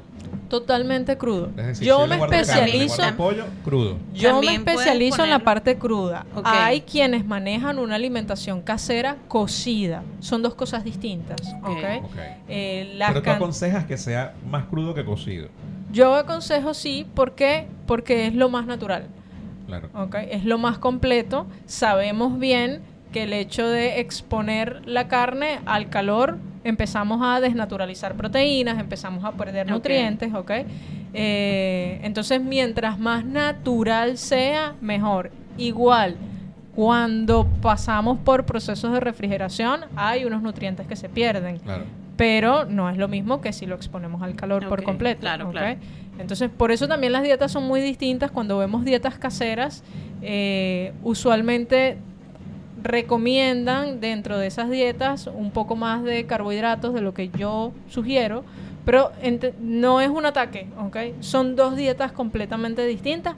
Cualquiera de esas dos va a ser mejor que un balanceado. Claro, claro. Aparte que, que, de acuerdo con lo que me estás diciendo, pudieras fácilmente colocar dentro de tu mercado las cantidades, es decir, no es que usted tiene que salir a hacerle el mercado para el perro o el gato, para la mascota, sino que usted puede colocar las cantidades extras que va a utilizar en su mascota dentro del mercado de la familia. Correcto.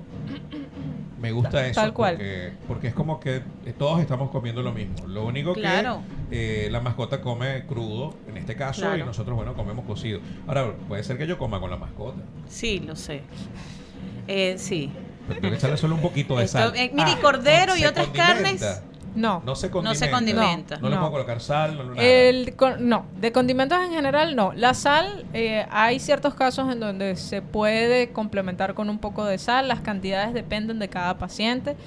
Eh, de utilizar sal es sal marina o sal rosada. La sal de mesa incluso nosotros deberíamos dejar de consumirla. Yo he dicho eso Eh, siempre. Sí. eh, la sal marina o rosada tiene muchos más minerales y muchos más nutrientes, o todos los minerales y todos los nutrientes que necesitamos. La sal de mesa común lo único que tiene es yodo y sodio.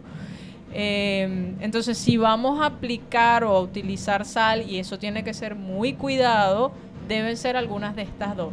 Si no, Ok. simple. Del resto, todo lo demás, que si se, el cebollita, ajito y para condimentar, no.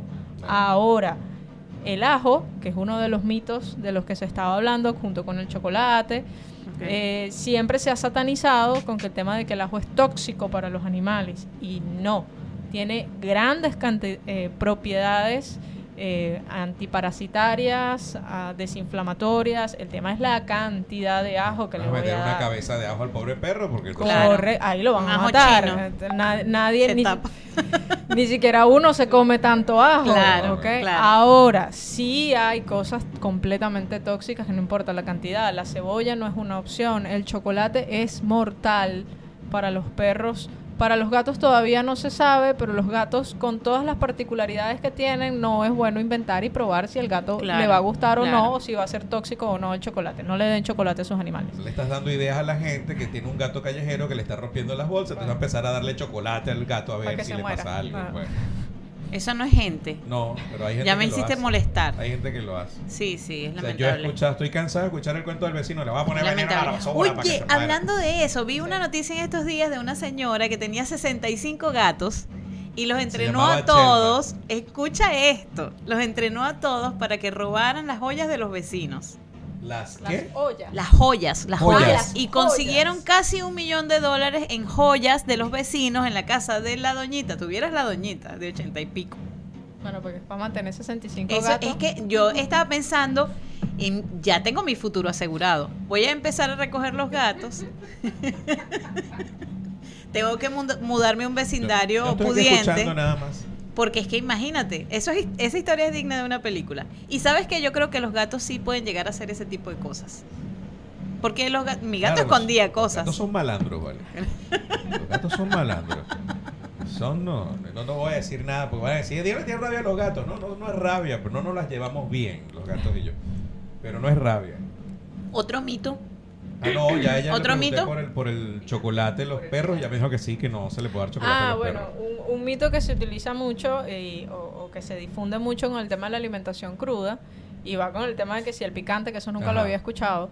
Sí. Eh, es que si le doy carne cruda a mi perro, se va a volver agresivo Ajá. y me va a atacar Ajá. porque va a estar sediento de sangre. Ajá, como los tiburones. Yo lo llegué a escuchar. Sí, no. No. O sea, eso no pasa. O sea, porque Eh, según es que le agarran tanto el gusto a la, a la sangre que se te llegan a morder y siente que y ellos van a querer morder siempre. Exacto. Eh, no.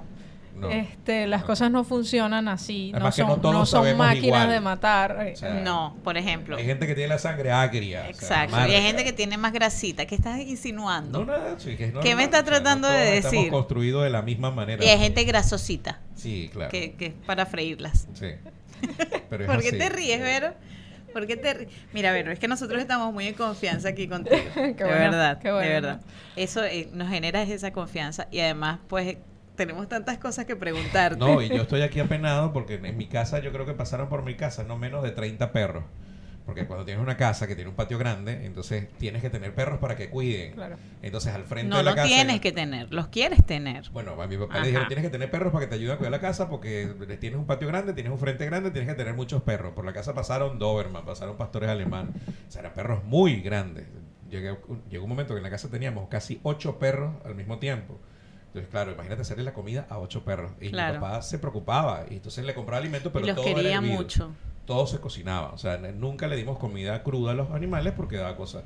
Yo tengo historia de chiquitito. Yo tenía dos años, tres años, y a mí me hacían la arepa en la mañana y yo me iba con mi arepa a caminar a comer por la casa y yo me iba a la reja y yo me sentaba con la perra, que era una dálmata, mi perrita, y yo mordía y yo le daba de la arepa y ella mordía la arepa. Yo mordía la arepa y ella mordía la arepa cuando yo estaba bebé. Claro, eso era una viveza mía porque a mí me gustaba su perrarina. Entonces yo cuando no me daban arepa, yo la me sentaba comida. y yo le metía la mano en el pote de la perrarina y comía perrarina y ella no Qué me pena mordía. con la gente. Y ella no me mordía y me dejaba comer perrarina. Entonces, te digo que desde pequeño yo he Entonces, la eso dieta. de que la gente come perrarina es verdad. Sí, claro, es verdad. Yo comí perrarina chiquitico. Claro, mi mamá no sabía. Cuando mi mamá me descubrió, ¡ah, muchacho! Que, que me llevó al médico. Pero no se examinara. murió.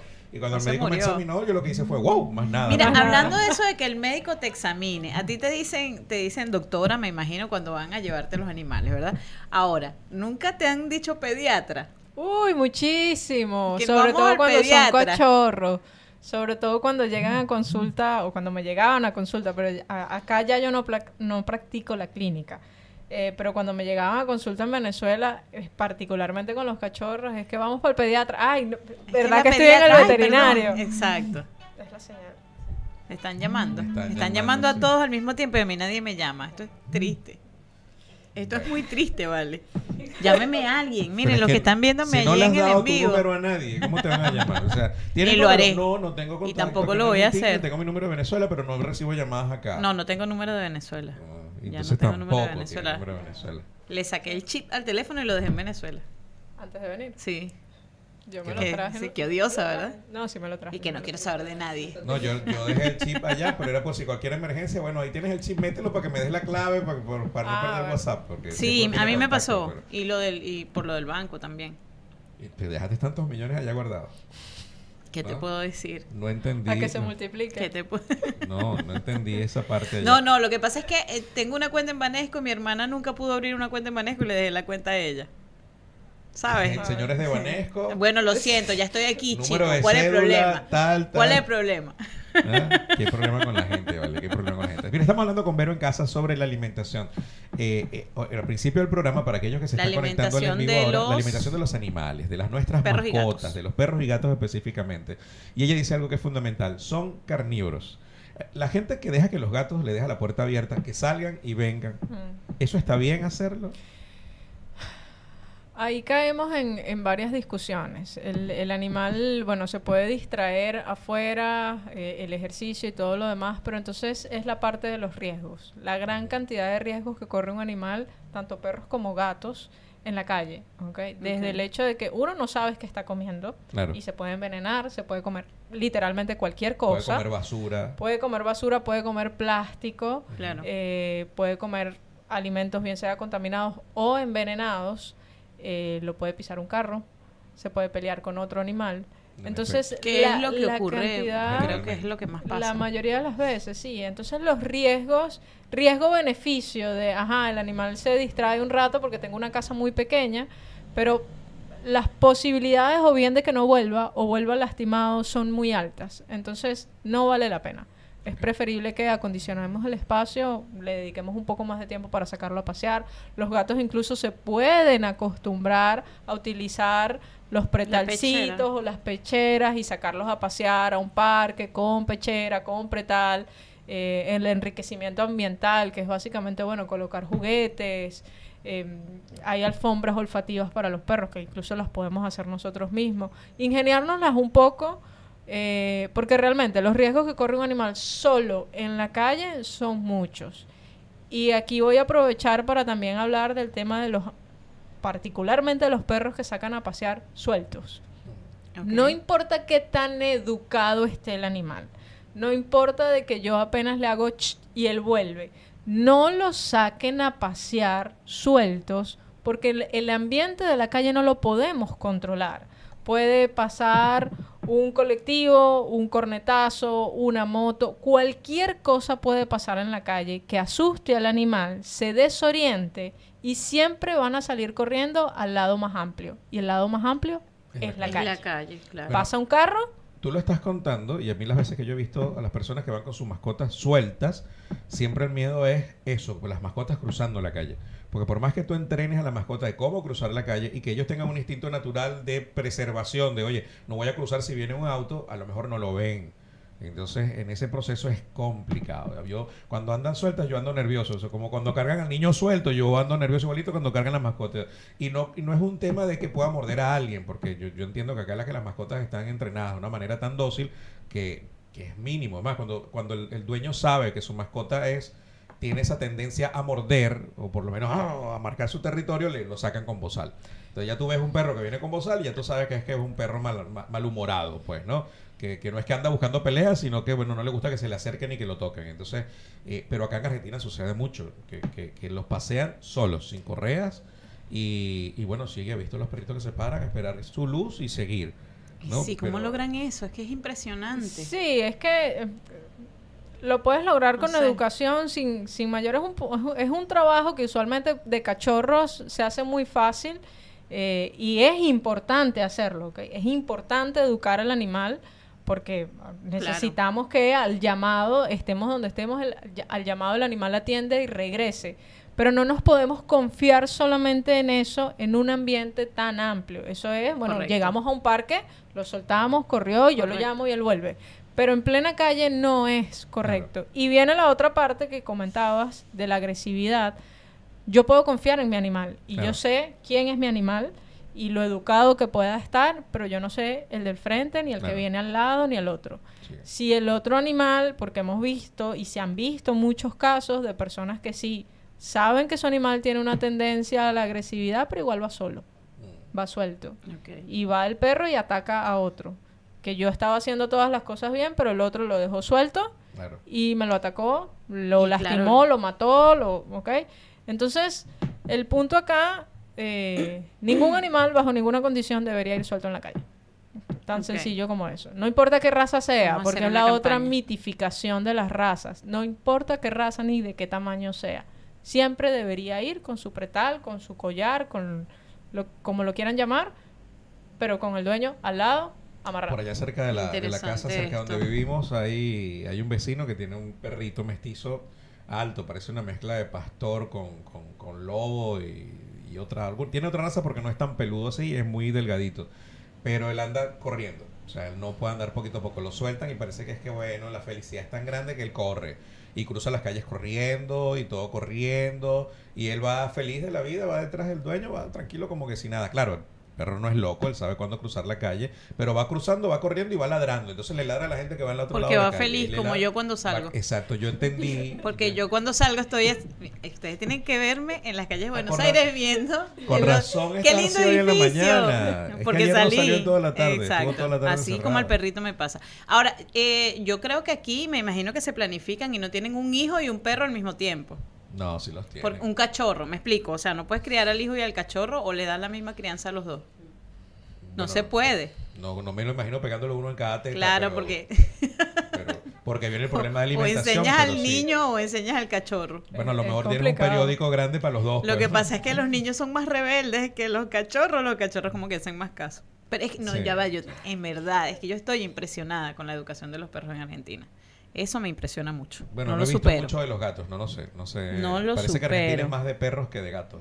¿No? No, los, y los, los gatos aquí a mí me sorprendieron cuando yo, cuando llegué por lo dóciles que son. También. Son Wow. súper dóciles. En Venezuela, encontrar un gato dócil en una consulta o que te encontraras y le pudieras hacer cariño era uno de Claro. cada diez. Aquí es al contrario. Son súper tranquilos, son súper dóciles. Los gatos son territoriales, ¿no?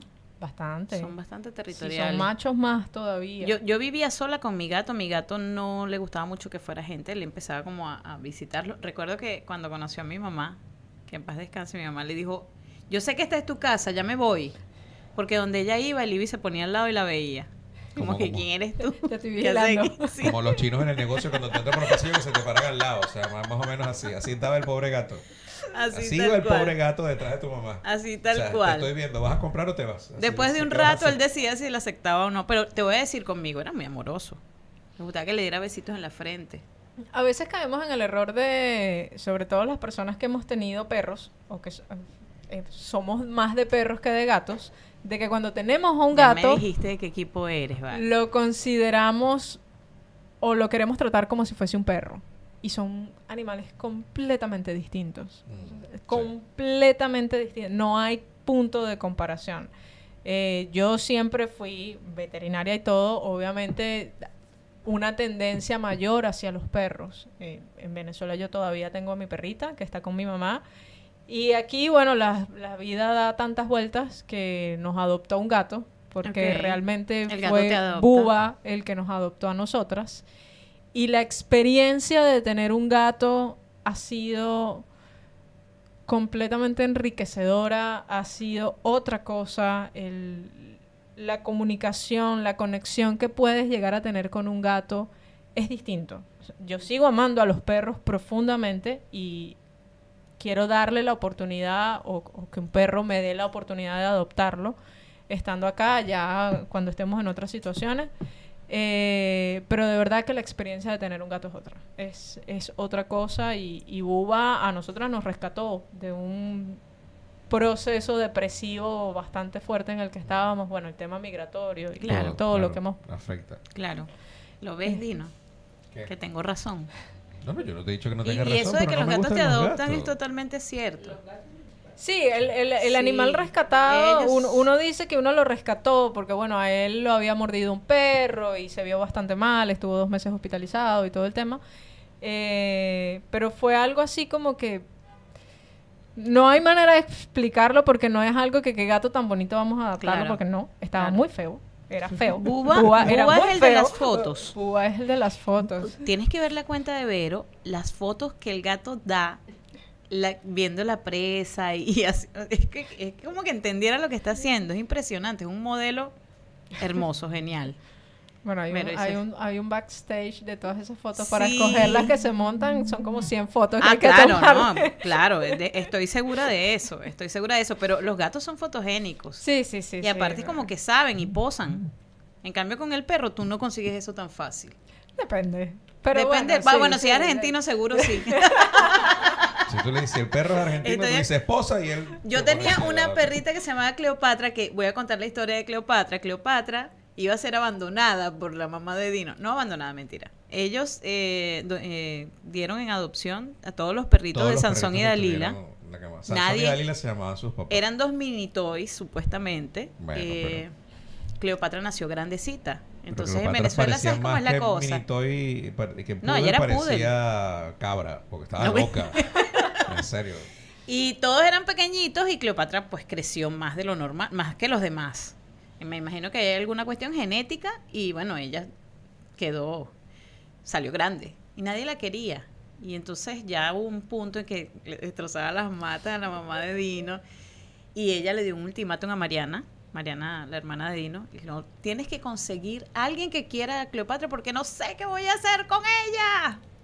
Y Mariana me dice, ay, ¿sabes qué? Y yo como que, pues yo vivía en apartamento y yo, dámela, dámela, yo, yo me encargo. Y bueno, también me rescató. O sea, eh, realmente, pues la vida con Cleopatra. Es más, Cleopatra fue mascota no solo de mi casa, mi casa con mis dos hijos, sino de mi mamá, de mis hermanos, de, de todos, pues. Y, y Eso pasa mucho en Venezuela con lo de las razas, que no es, si no es de raza y no sé Sí, cuánto. Lamentablemente, absurda. pues la gente. No, porque es que ese no lo vas a poder educar porque es de la calle. Y, o No, sea, es hello. falso, es falso. Sí, al no. contrario. Incluso creo que son hasta más amorosos a veces. Son sumamente agradecidos. Y se enferman menos, en serio, parece mentira, pero los perritos Sí. mestizos como Es que, duran más es que porque tienen defensas. vienen ya con las defensas cargadas, ellos vienen precargados con defensas. Entonces, o sea, porque un perrito de la calle no se enferma, ¿quién lo lleva al veterinario? En cambio, tú agarras un, un perrito de estos así de raza, que ay, que no, no lo mires, que lindo de campeonato, y eso se enferma cada rato. Sí, son súper delicados algunos, todos ¿no? los Con el tema del el clima también. Sí, el, el- es que ciertamente cuando hablamos de raza y la pureza de la raza es un tema genético, ¿ok?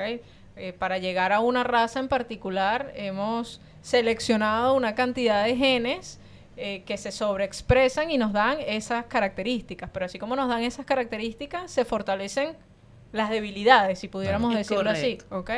Eh, entonces es donde vienen estas enfermedades típicas de la raza. Eh, por ejemplo, el pastor alemán es más que conocido por saber que va a desarrollar displasia de cadera. Displasia de cadera es igual a pastor alemán. Eh, y es algo genético. Es porque así como hemos desarrollado que el pastor alemán se pare de una cierta manera, le hemos destrozado las caderas a tal punto que en algún punto de su vida sus genes ya están prediseñados a empezar a deteriorar la cadera. Lo que pasa con los mestizos es que como no tienen raza y está toda una Claro. mezcolanza de genes, Son más duros. eso los fortalece porque evidentemente genera esa, esa mezcla, ¿ok? Que esté un poquito de todo, pero así como está un poquito de todas las fortalezas, hay menos debilidades. Claro.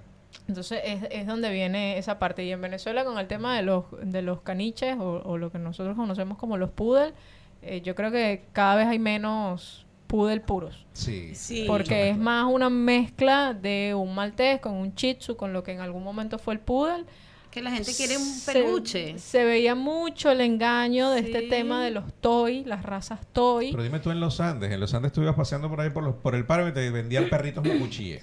Porque que era un perro de una raza que solamente se daba en, el, en, en- En en los Andes. sí. Entonces andaban en la calle y tú veías a la gente con el poco de perritos, se vende mucuchíes, se vende mucuchíes. Es que usted lo va a reconocer porque tiene la garrita aquí, porque no sé qué, no sé qué. Y verdad, te vendían el cachorro que tiene la garrita. Cuando el cachorro crecía no tenía pelo. Y tú decías, esto no es mucuchíes. ah, esto es una cosa rara. En la ¿Sabes qué, qué me pasó con los hijos de Cleo? Que vamos a venderlos. ¿Qué? No. Eso es como que yo venda a Andrea y Marco Tulio, que son mis hijos. Y todo el mundo está hubieras sacado una plata impresionante. Yo debí vender a Andrea Marco Tulio Sí, a- yo te dije, pero... edad, yo te lo dije. Pero ya perdiste tu Ya lo dije públicamente, pues. Ya perdiste tu tiempo, ya He Marco Tulio perdido se todo aquí. Bueno, ya no Bueno, sí, nada, pero- ya está listo, pero no lo hice. Pero los hijos de Cleo, pero los hijos de Cleo, con la esposa de Marco Tulio Yo no- porque todo es mitad y mitad. Sí. No yo le nada. regalo mi mitad a ella. Yo, todo, todo. Ay, qué feo, perdón. Tú, tú, vas, a, tú vas a editar. Ay, Dios, estoy en vivo, qué horror. Estás en vivo. Este, todo eso, esa cultura de, de la venta de perros que me parece muy fea. Muy fea. Pero bueno, hay gente que lo tiene incluso como negocio. Y eso que decías es que hacen como una mezcla.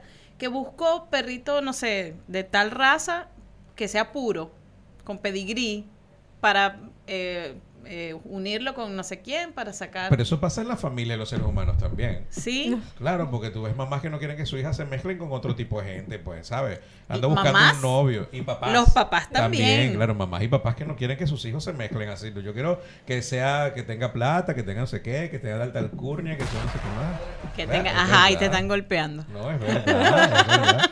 Hay familias así que no pueden mezclarse con todo Y el que, mundo. hija, quiero que tengas un novio con pedigrí.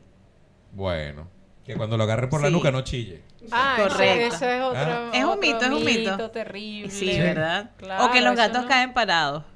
Sí, hay una Bueno. cantidad de mitos con los animales. Pero hay unas cosas como locas, ¿no? Sí. Yo Una tuve animales como bastante en loca. la casa. Y ahorita que se puso muy de moda esto de Richard Linares y las guacamayas y todo aquel rollo y todo lo demás. Porque yo sabía que tú ibas a tocar este No, tema en algún momento. no estamos hablando es de que los nosotros queríamos haberlo aquí porque nosotros queríamos hablar de esto. No, pero- Todo fue una trampa. No, Todo pero fue un. Casa, parapeto. a mi papá le regalaron una vez un tucán pichón. Oh. Nosotros somos de Bolívar, de Ciudad Bolívar, estamos muy cerca de la selva y le llegó alguien a mi papá con un tucán pichón y se lo regaló. No, este tucán, no sé qué, no sé qué más. Y mi papá no hallaba qué hacer con el tucán. Y preguntó en varios sitios dónde podían llevar y no había nadie en Ciudad Bolívar supo dónde podía llevar un tucán pichón para que lo cuidaran. Y yo dije, bueno, lo voy a tener en la casa. Total que no teníamos pájaros, aves en la casa. En la casa de, de- de aves, dos loros. Lo más que, que- que llegamos a tener en la casa. Total que llegó el tucán pichón. Y el tucán pichón creció rodeado de perros. Él no hacía como tucán. Él hacía... "Wow, Él ladraba. wow, wow", hacía el pobre tucán.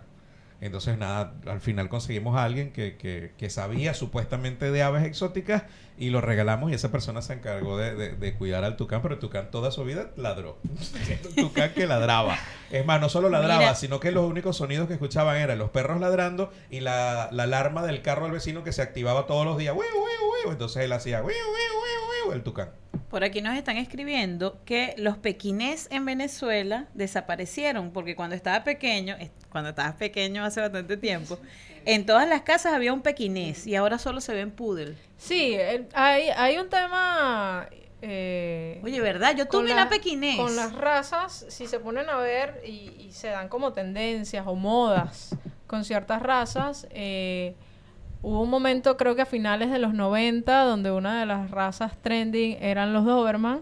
También. Eh, luego el Doberman empezó a desaparecer por el mito del- de, de la agresividad del Doberman y los ataques, los ataques que hubo muchas veces de Doberman hacia sus propios dueños. En la casa teníamos dos. Eh, el Doberman se mm, hizo miniatura y ahora son los pincher, los pinches. los que abundan. Eh, hubo un momento luego, como a mitades de los 90, donde la raza típica fueron los Rottweiler. También. E que hay incluso un, un luego cuento alrededor uno- de esto. una satanización del. Rottweiler. A los 2000 fue el Pitbull. Eh, ya en Venezuela creo que se posicionó mucho el Poodle durante muchísimos años y ahora se da mucho la mano con el Pincher. Exacto. Eh, son, son de las dos razas de cartera, por llamarlos así, cosa que, me parece terrible. chiquito. Mira, Sí. ella está Sí. hablando de esto y, y de verdad que, que da miedo, esto da miedo, cómo hemos jugado con, con la genética de, de un animal que ha sido tan noble con el ser humano, porque, bueno, no sé. Sí, es que muchas veces es desconocimiento, ¿ok? Creo que, que la, la base puede que comience desde un punto y luego se monetiza tanto que ya viene el desastre. Claro. Eh, mucho vi y lamentablemente se hicieron las denuncias por años de todo el gremio veterinario de lo que era la cría indiscriminada de los animales y cómo lo vendían. Eh, hay un criadero súper conocido en La Guairita que cada vez, y creo que cualquier veterinario de Caracas tuvo algún encuentro, al menos uno, eh, cada vez que te llegaba un animal de La Guairita, tú sabías que ese animal estaba enfermo. Wow. Bien sea con parvovirus, con Ya moquillo. estamos aquí lejos, no hay problema. eran- Puedes decir el nombre. Sí. No, no, se conocía así, era la Guairita. entonces, de- porque eran carros que se paraban o, o que se Bueno, paraban a vender A animales pasó ahí. Y el Ordaz. 99% de los animales que salían de ahí estaban enfermos. A mí me pasó en Puerto Ordaz, eh, frente a Macrocentro, que es un centro comercial muy conocido allá en Puerto Ordaz, se paraban fuera, afuera del centro comercial carros a vender mascotas, a vender perritos, a vender cachorros. Y me acuerdo que yo un día estaba dando vuelta haciendo una diligencia y veo un cocker, y a mí me encantan los cocker. O sea, me mató ese cocker y, y fui y me lo llevé, ¿no?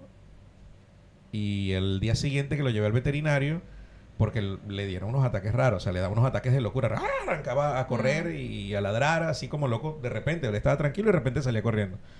Y yo dije, no, el perrito está enfermo. Como le, como lo había comprado hoy y al día siguiente tenía que llevarlo a hacer las vacunas y todo lo demás, el doctor llegó y me dijo, no, tiene, tiene moquillo, Tiene moquillo. está enfermo, está mal y ya está a nivel de, de- de cerebral, o sea que ya no, no puede hacer nada. Te le puedes dar medicamentos para minimizar esos ataques, pero él va a vivir toda su vida con eso. Y bueno, estuvo con nosotros hasta que murió, haciendo su tratamiento hasta que ya no aguantó más. Pero, pero fue triste, fue muy triste porque, verdad, era un perrito muy inteligente, muy, muy, muy inteligente. Sí, no, lamentablemente eso se ve mucho y ahí es donde viene el tema de si vas a comprar un animal porque quieres un animal de raza y lo vas a comprar, tengan el cuidado de por lo menos averiguar el background del sitio donde lo están comprando, averigüen No, cómo lo- cuidan a los Lo peor es animales. que te lo entregaban con vacunas y no sé qué, y todo con un certificado y Sí, una cosa de no, vacunas. y pero- nación. Si, si pudieran, negocio, qué si, si van a comprar porque por las razones que sean deciden comprar en lugar de adoptar, em, tienen que hacer un trabajo de investigación importante. O sea, averiguar Claro. el sitio, averiguar cómo tienen a los papás, cómo tienen a los cachorros, cuántos cachorros nacieron, cómo han sido alimentados, eh, si eso está siendo seguido por algún veterinario, ¿ok? Este, porque el negocio de la venta de animales es algo terrible. Así es. Eh, lo ideal sería adoptar a- animales. eh, hay incluso personas. Mi caso, yo tengo una cocker. Canela es la luz de mis ojos. Y es uno de los principales motivos por los que yo incursioné en este mundo de la alimentación natural. Eh, a ella me la dieron el primer año que yo tenía de graduada, casi que de regalo de cumpleaños, por decirlo así. Ella estaba trabajando en una clínica y la mamá, la dueña de la mamá de Canela, tenía la pareja, unas personas con mucho dinero. Eh, la perrita salió embarazada, no era el plan, eran dos cockers súper cuidados y bueno, ella simplemente nacieron ocho cachorros y ella lo que hizo es, quien quiera el cachorro, que yo sepa que lo va a cuidar, yo se lo regalo. O sea, ella es, regaló a esos perros, su cuidado fue, bueno, escoger personas que supieran que los van a cuidar. Entonces, si van, en- porque quieren un animal de raza, traten de buscar personas así, que bueno, tuvieron una camada y están buscando locación. Si deciden pagar por el animal, al menos hagan el trabajo de que el criador esté cuidando a esos animales. No compren cachorros de esos escapotables que se venden por ahí, que se paran en cualquier claro. parte, eh, que los venden por Mercado Libre, porque ustedes no saben bajo qué condiciones. Lamentablemente, la mayoría de las veces lo que pasa es que a las madres las tienen explotadas, pariendo continuamente, son animales desnutridos, eh, son animales confinados. Entonces, no cada vez que compramos un cachorro de una camada de eso, lo que estamos es promoviendo que sigan explotando a las madres. Lo mismo pasa, y atando esto con el comentario de lo que ocurrió con las guacamayas y el tucán, lo mismo pasa con la fauna silvestre. Cada vez que nos paramos en una carretera, porque vemos al pajarito que nos da lástima que lo están vendiendo, o al mono, o el, el- animal que sea silvestre, y lo que queremos es ayudar, cada vez que yo pago por eso, lo que le estoy promoviendo al traficante es que vaya y agarre otro y siga vendiendo. Así es. Entonces, no lo hagan. Incluso el había- punto es la denuncia. Lamentablemente, lo que está pasando en Venezuela es que no hay entes a quien No hay a quien denunciar. denunciar, si yo rescato uno, no hay qui- a quien entregárselo. Lo que pasó con. Richard Linares, bueno, se entiende que esas guacamayas parece que se las dieron a él porque Claro. no había una institución a quien Acudir a quien llevárselo. acudir y bueno, él tal vez sabía de guacamayas, eh, nadie creo que pon- ha puesto nunca en duda los cuidados que él pueda tener con esas guacamayas. Claro. Eh, la- el punto de discutir era la promoción que se estaba dando cada vez que las publicas. claro. Porque bueno, Es como decirle a la gente, tú también la puedes tener y hazlo. Exacto. Si llega al balcón de tu casa, te la Correcto. puedes quedar. Exacto. Y lo que ocurre es que por esta eh, falta de educación hemos normalizado muchas cosas. Claro. La tenencia de loros en Venezuela es normal. Todos hemos crecido en algún momento en una casa que tenía que loros. tenía loros, es verdad. Los loros son fauna silvestre. Está prohibido tener fauna silvestre en casa. Claro. Es ilegal. El loro entra dentro de la fauna silvestre. Entonces, es eso. Los periquitos australianos, por algo son australianos, Correcto. eh, o sea, verdad. son fauna exótica en este Exacto. caso. Hay una diferencia también entre lo que es fauna silvestre y fauna exótica. Ya nos estamos yendo un poco más profundo. Pero son animales que viven en libertad. Entonces, tenerlos en una casa, aunque nunca están en una jaula, pero están libres por ahí, no, pero es que no deberían estar. Deberían Claro. estar afuera, volando Claro. libremente, comiendo lo que deben comer, porque entonces volvemos a la parte nutricional. Y es que, ¿con qué alimentábamos a los loros en la casa? Con pan con leche Pan con leche, O tal fruta. cual. o algún pedacito de frutas. Entonces, no le estamos dando la alimentación que debían. Los loros vivían padeciendo picoteos, se quitaban las alas, le faltaban plumas en todos lados y eso es por problemas nutricionales. No tienen una dieta que deberían. Las guacamayas típico que entonces el girasol, le compramos los kilos de Exacto. girasol. Las guacamayas no comen girasol. El girasol no pertenece al- a, los o sea, se sitios naturales les donde ya enseñamos a comer girasol, Las pero enseñamos. naturalmente Hicimos no. lo mismo que con los perros. El perro no come maíz, no, no. pero no come perrerina, pero los acostumbramos a eso. Y entre no tener nada y comer algo a lo que yo no estoy habituado, pues como lo que no estoy Claro. habituado. Eh, con toda esta discusión de las guacamayas, yo me puse en contacto con varios veterinarios, esa no es mi especialidad, eh, pero estuvimos creando un, un grupo de debate y entre esos eh, hablaban del tema de que las guacamayas en Caracas, que se han vuelto tan comunes, uno, no son propias de Caracas. Las que se están viendo no son las que eran propias de Caracas, sino son animales que en algún momento estuvieron bajo cuidados humanos, los liberaron y ahora están sobrepoblando e incluso diezmando la población natural de guacamayas caraqueñas. Y el hecho que se acerquen a los balcones, a todo esto tan bello que se ha visto con los videos y las fotos que llegaron las guacamayas al balcón a buscar comida, es porque básicamente se han acostumbrado. Las aves citácidas son aves sumamente inteligentes. Eh, pero es increíble la inteligencia que tienen. Entonces, claro, aquí es comida fácil. No, es lo que yo debo comer, Claro. pero eso tampoco es algo que Claro. ellas racionalicen. Claro, que claro, si claro. yo debo o no debo comer girasol, Claro. o debo o no debo comer pan Solo con sé leche. que llego ahí y tengo Solo comida sé segura. que llego ahí y tengo una cantidad de calorías de comida vacía Claro. o no, pero es comida. No me tengo que esforzar mucho porque la comida me la dan. Exacto. Claro, yo haría lo mismo. O sea, sí, perdónenme, pues, es pero, yo que- sería como las guacamayas es que si- caraqueñas. Si, hacemos lo mismo cada clap, vez que entramos a un... Por eso funcionó el clap. Por gente como tú.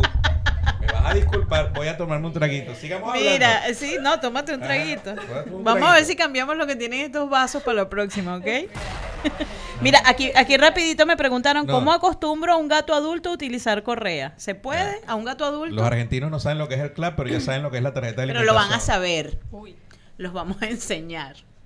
Eh, sí, Dino, tú sí eres- Yo qué no estoy horror, diciendo Dios nada. mío. Yo estoy Mira, eh, se, se- rapidito para aquí la persona que me preguntó, ¿se puede o no se puede enseñar a un gato adulto a usar correa? Se puede enseñar a un animal de cualquier edad a, a usar o dejar de usar ciertas cosas. El tema es cómo lo vamos a hacer. Ok. Eh, Sin periódico, amor. Sí, sin el sí. periodicazo. No, es, sí, sin el periodicazo, por favor. Eh, ahí sí ya tendrían, esos temas de conductas es ideal tratarlos con un especialista en comportamiento, eh, pero de que se puede, se puede. El- el- Genial. con el gato lo que hay que hacer es un poco más progresivos con los cambios. Los gatos son animales eh, de hábitos. Cada vez que vamos a hacer un cambio, bien sea en el ambiente, en la alimentación, en su estilo de vida, tiene que ir siendo de muy a poco. Eh, entonces pueden intentar con primero colocarle el, la- el pretal o la pechera simplemente cerca, que la vea, que la huela y se vaya acostumbrando a la presencia de la pechera y después a tenerla dos segundos encima y luego se la quitan y, Y así va. poco a poco. Ah. Igual sugiero que se, se asesoren un poquito con un especialista en felinos. Perfecto. Perfecto. Respondida entonces. ¿Acá? Te estaban preguntando ah, en, en- en tu en vivo, Vero. ¿Te están haciendo preguntas allí? Me, me están haciendo el comentario. Mire, y, aquí me están diciendo también que por eso es que existen las cajas del club. Tú eres abusivo, Ronnie, porque te aprovechas porque estás en Santiago, ¿verdad? Pero bueno, seguimos aquí con esta discusión. Entonces, ¿que, que, que, que la guacamaya es qué? ¿Qué hacías con las guacamayas? Yo no hacía nada con las guacamayas. Yo no sé de qué estás hablando tú. Ya me estás tratando de meter en problemas a mí. Yo estoy tratando de buscar una canción para colocar y ambientar esta conversación de mascotas. Que tenga que ver con las guacamayas. Pero a tengo ver. un problema. Porque Pajarillo, pajarillo, pajarillo. No, esa no. No, no. eh, pongo algo sobre gatos o sobre perros, entonces me sale gata salvaje, aquíétame. Entonces no puedo poner Mira, eso hay una un canción de Simón Díaz que se llama El Gato. Eh, cantada por Mariana Vega. hay que Es llama- hermosa. ¿No la, no la Hay escuchado? una que se llama La Gata que compuso Manuel Llanes de Ciudad Bolívar. También es muy. Pero no tiene que ver con la gata animal, sino con una gata. A una chica a la que le decía la gata. Con la gata que se montó en la El batea. sapo de Serenata Guayanesa también. Nuestro Ah, amigo. Pero conseguí ¿Sabes esta. Ese es mi amigo personal, el, el sapo. Pérez Rossi. mi César. viejito, vale. Me hace falta. No, He dicho ajá. varias veces que lo voy a llamar y no lo llamo nada. Bueno, sí. Vamos a invitarlo virtualmente al programa para que se ponga feliz. Yo estoy seguro que le va a gustar mucho que lo Para llamemos y que hablemos con él. Eh, conseguí un par, ¿vale? Ah, déjame ver si tengo, si tengo acá ah, esta Natalia. Tienes que poner el gato de Mariana Vega, No, mira. de Simón Díaz. Conseguí fue Perro Fiel de Shakira con Nicky Pero que-. Esa es la que vamos a escuchar. ah, esa es la que vamos a escuchar. Pero ya tenemos que despedirnos. Ya son las 11.50 minutos de la mañana. Vero, de verdad ha sido una conversación súper increíble. Eh, los micrófonos en un pelo de tonto son tuyos. Es más, deberíamos tenerte Sí, fija acá. Dino, Dino quiere. Vamos a hacerle la propuesta De- delante de la gente para que no pueda decir que no. Oh. No, en realidad Dino tiene rato diciéndome, oye, me encantaría tener a Vero en una sección fija con Ok. Que nosotros. vengas a la radio, que tengas tu espacio en el programa. Claro, para que hables además- De lo que tú quieras. De lo que quieras y promociones tu servicio y bueno, nos enseñes más sobre los animales, pues, y nos, nos mantengas así con esta energía súper alegre. Bueno, Entonces piénsalo. No, no tienes que decir que sí ya, no somos como los que ofrecen ella- matrimonio ella delante de todo el mundo. Pero bueno, sí, sí, sí, exacto, sí, sí, Sí, sí. sí. No. Pero sí, no, sí nos encantaría de verdad tenerte acá en el programa porque sé que hay muchísima gente que quiere conocer más de este tema y, y creo que bueno que podemos utilizar todas las plataformas disponibles para hacerlo. para Claro, y la educación es tan importante que es tu bandera, además, eh, en, en este aspecto de los animales, porque si bien nos dan calor, nos dan cariño, nos hacen sonreír, no pueden decirnos lo que sienten ni lo que padecen. Y a veces creemos que lo estamos haciendo bien, pero no lo estamos haciendo bien. Entonces, es bueno educarse. Bueno, tenemos que traer a Sofía porque Sofía sí habla con los animales. Ella es la doctora Ah, bueno, a Doolittle. Sofía, sí, esa es Ella una es la doctora pendiente. Doolittle de Argentina. Entonces, con ella sí podemos hablar con los animales. Vero, gracias por acompañarnos. Gracias a ustedes por la invitación. De verdad que ha sido un rato súper ameno. Eh, me hicieron sentir en casa, como que Bueno. si nos Como conociéramos de toda la vida. sí, tal cual. Eh, y bueno, encantada de, de esa invitación que me están haciendo. Es cuestión de que nos pongamos de acuerdo. Buenísimo. Perfecto. Eh, pero yo sí, Ya dijo que sí, señores. Sí, sí, sí, yo súper encantada. Y nuevamente, muchísimas gracias. Y ya saben, alimenten a sus peludos como corresponde. Eduquen, que revisen vamos tu a cuenta. educarnos. Eh, bueno, sí, todos están invitados, el que nos estén escuchando, arroba Vero en casa, tanto en Instagram como en Facebook. Eh, siempre estoy publicando contenido respecto a todo este tema de la alimentación, consejos, eh, cómo hacerlo. em, y nada, estamos a su orden a quienes nos quieran Qué bella. contactar. Así es, así es. Qué bueno, Vero. Muchísimas gracias entonces por estar aquí. A ustedes. Nosotros ya nos tenemos que despedir eh, eh, con esta canción Sí. de fondo. No, me- no estoy escuchando la canción. Ahora sí. Eh, sí ¿Qué canción escuchando. es Escucha, esa? escucha. Amor, Dios. tranquilo, no te voy a molestar. Me dan ganas de cantar. Vas a No lo cantar. voy a hacer, no, no, pero cuando apaguen el micrófono. Ya lo sé. Esa es Natalia Jiménez ¿En serio? cantando la canción de Rocío dando Ah, sí. Ahí sí, ahí sí. Llega el tono de Rocío. Y más. Sí, la casualidad. No, no, yo la, la escogí porque La la frase la gata bajo la lluvia, pero, pero no habla de animales. Bueno, sí, No temas, un animal que la dejó, pero-. No te culpo del pasado. el pasado, ya lo ves, la vida es así. Dice la gente cuando los novios emigran y las dejan. Tú te vas y yo me quedo aquí. Hasta que me mandes la plata para el boleto. Eh, sí, claro. No Ajá. siempre pasa.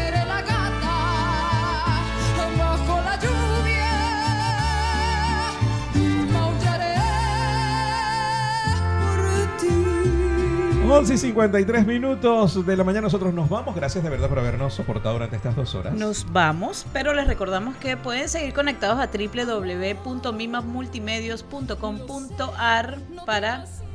Mira, me están aplaudiendo por allá. Ah, lo dijo bien, ¿viste? No. Para que la pasen Ey, bien con todo la el estoy contenido. entrenando como los perros argentinos a que esperen afuera del negocio sin moverse. Apunte periodicazo. Todavía, todavía no lo logra, porque Mira. aparte entro al negocio y pido. No, quiero esto, quiero esto, quiero esto. Y sale y dice, él paga y se va. sí. Está muy bien entrenada. Él paga ¿no? y sigue. Yo no tengo tarjeta Coto, me dice. Y sigue de largo, ¿no? Y eh, de verdad estuvimos trabajando Chelma K. Ramos Y el señor Dino Rampini. y Lorena Alcaraz al frente nuestro, dirigiendo la radio, coordinando la parte técnica y peleando con la señora que limpia, que le baja volumen y mueve todos los controles acá en Del la otro radio. lado del vidrio. Del otro lado del vidrio. Eh, será hasta el viernes. Hasta el viernes Sí, señor. a las 10 de la mañana. Entre 10 y 12 horas de Argentina. Sí. Usted ubique su horario por allí. No importa, les avisamos. Nosotros les avisamos a todos, ya vamos al aire, ya vamos al aire.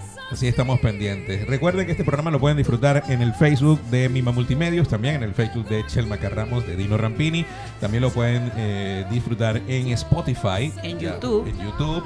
Y pronto también estará nuestro resumen semanal en nuestras cuentas de Instagram. Por aquí estamos a hacer una encuesta. Si quieren que abramos una cuenta de Instagram solo para el programa o desde las cuentas de nosotros personales. Vamos a abrir esa encuesta a ver si quieren un, un canal solo Solamente de ni un de Ni pelo de, tontos. Sí, vamos a dejar que ustedes decidan ¿Cuándo por vamos a hacer nosotros. esa encuesta hoy? Hoy mismo, Hoy ya. mismo la vamos a Ahorita, hacer. antes de salir de acá. Perfecto. Cuídense mucho, pórtense bien y si se van a portar mal, por favor, Nos me invitan. invitan. No nos dejen por fuera. Chao, me Chao. voy con esta. ¿Eh? Aquí estás, ya no puedes detenerte. ¿Dónde vas? Ah, si estoy loco por tenerte. ¿Cómo lo ibas a ver? Que te vería otra vez. Tú me confundes, no sé qué hacer. Yo lo que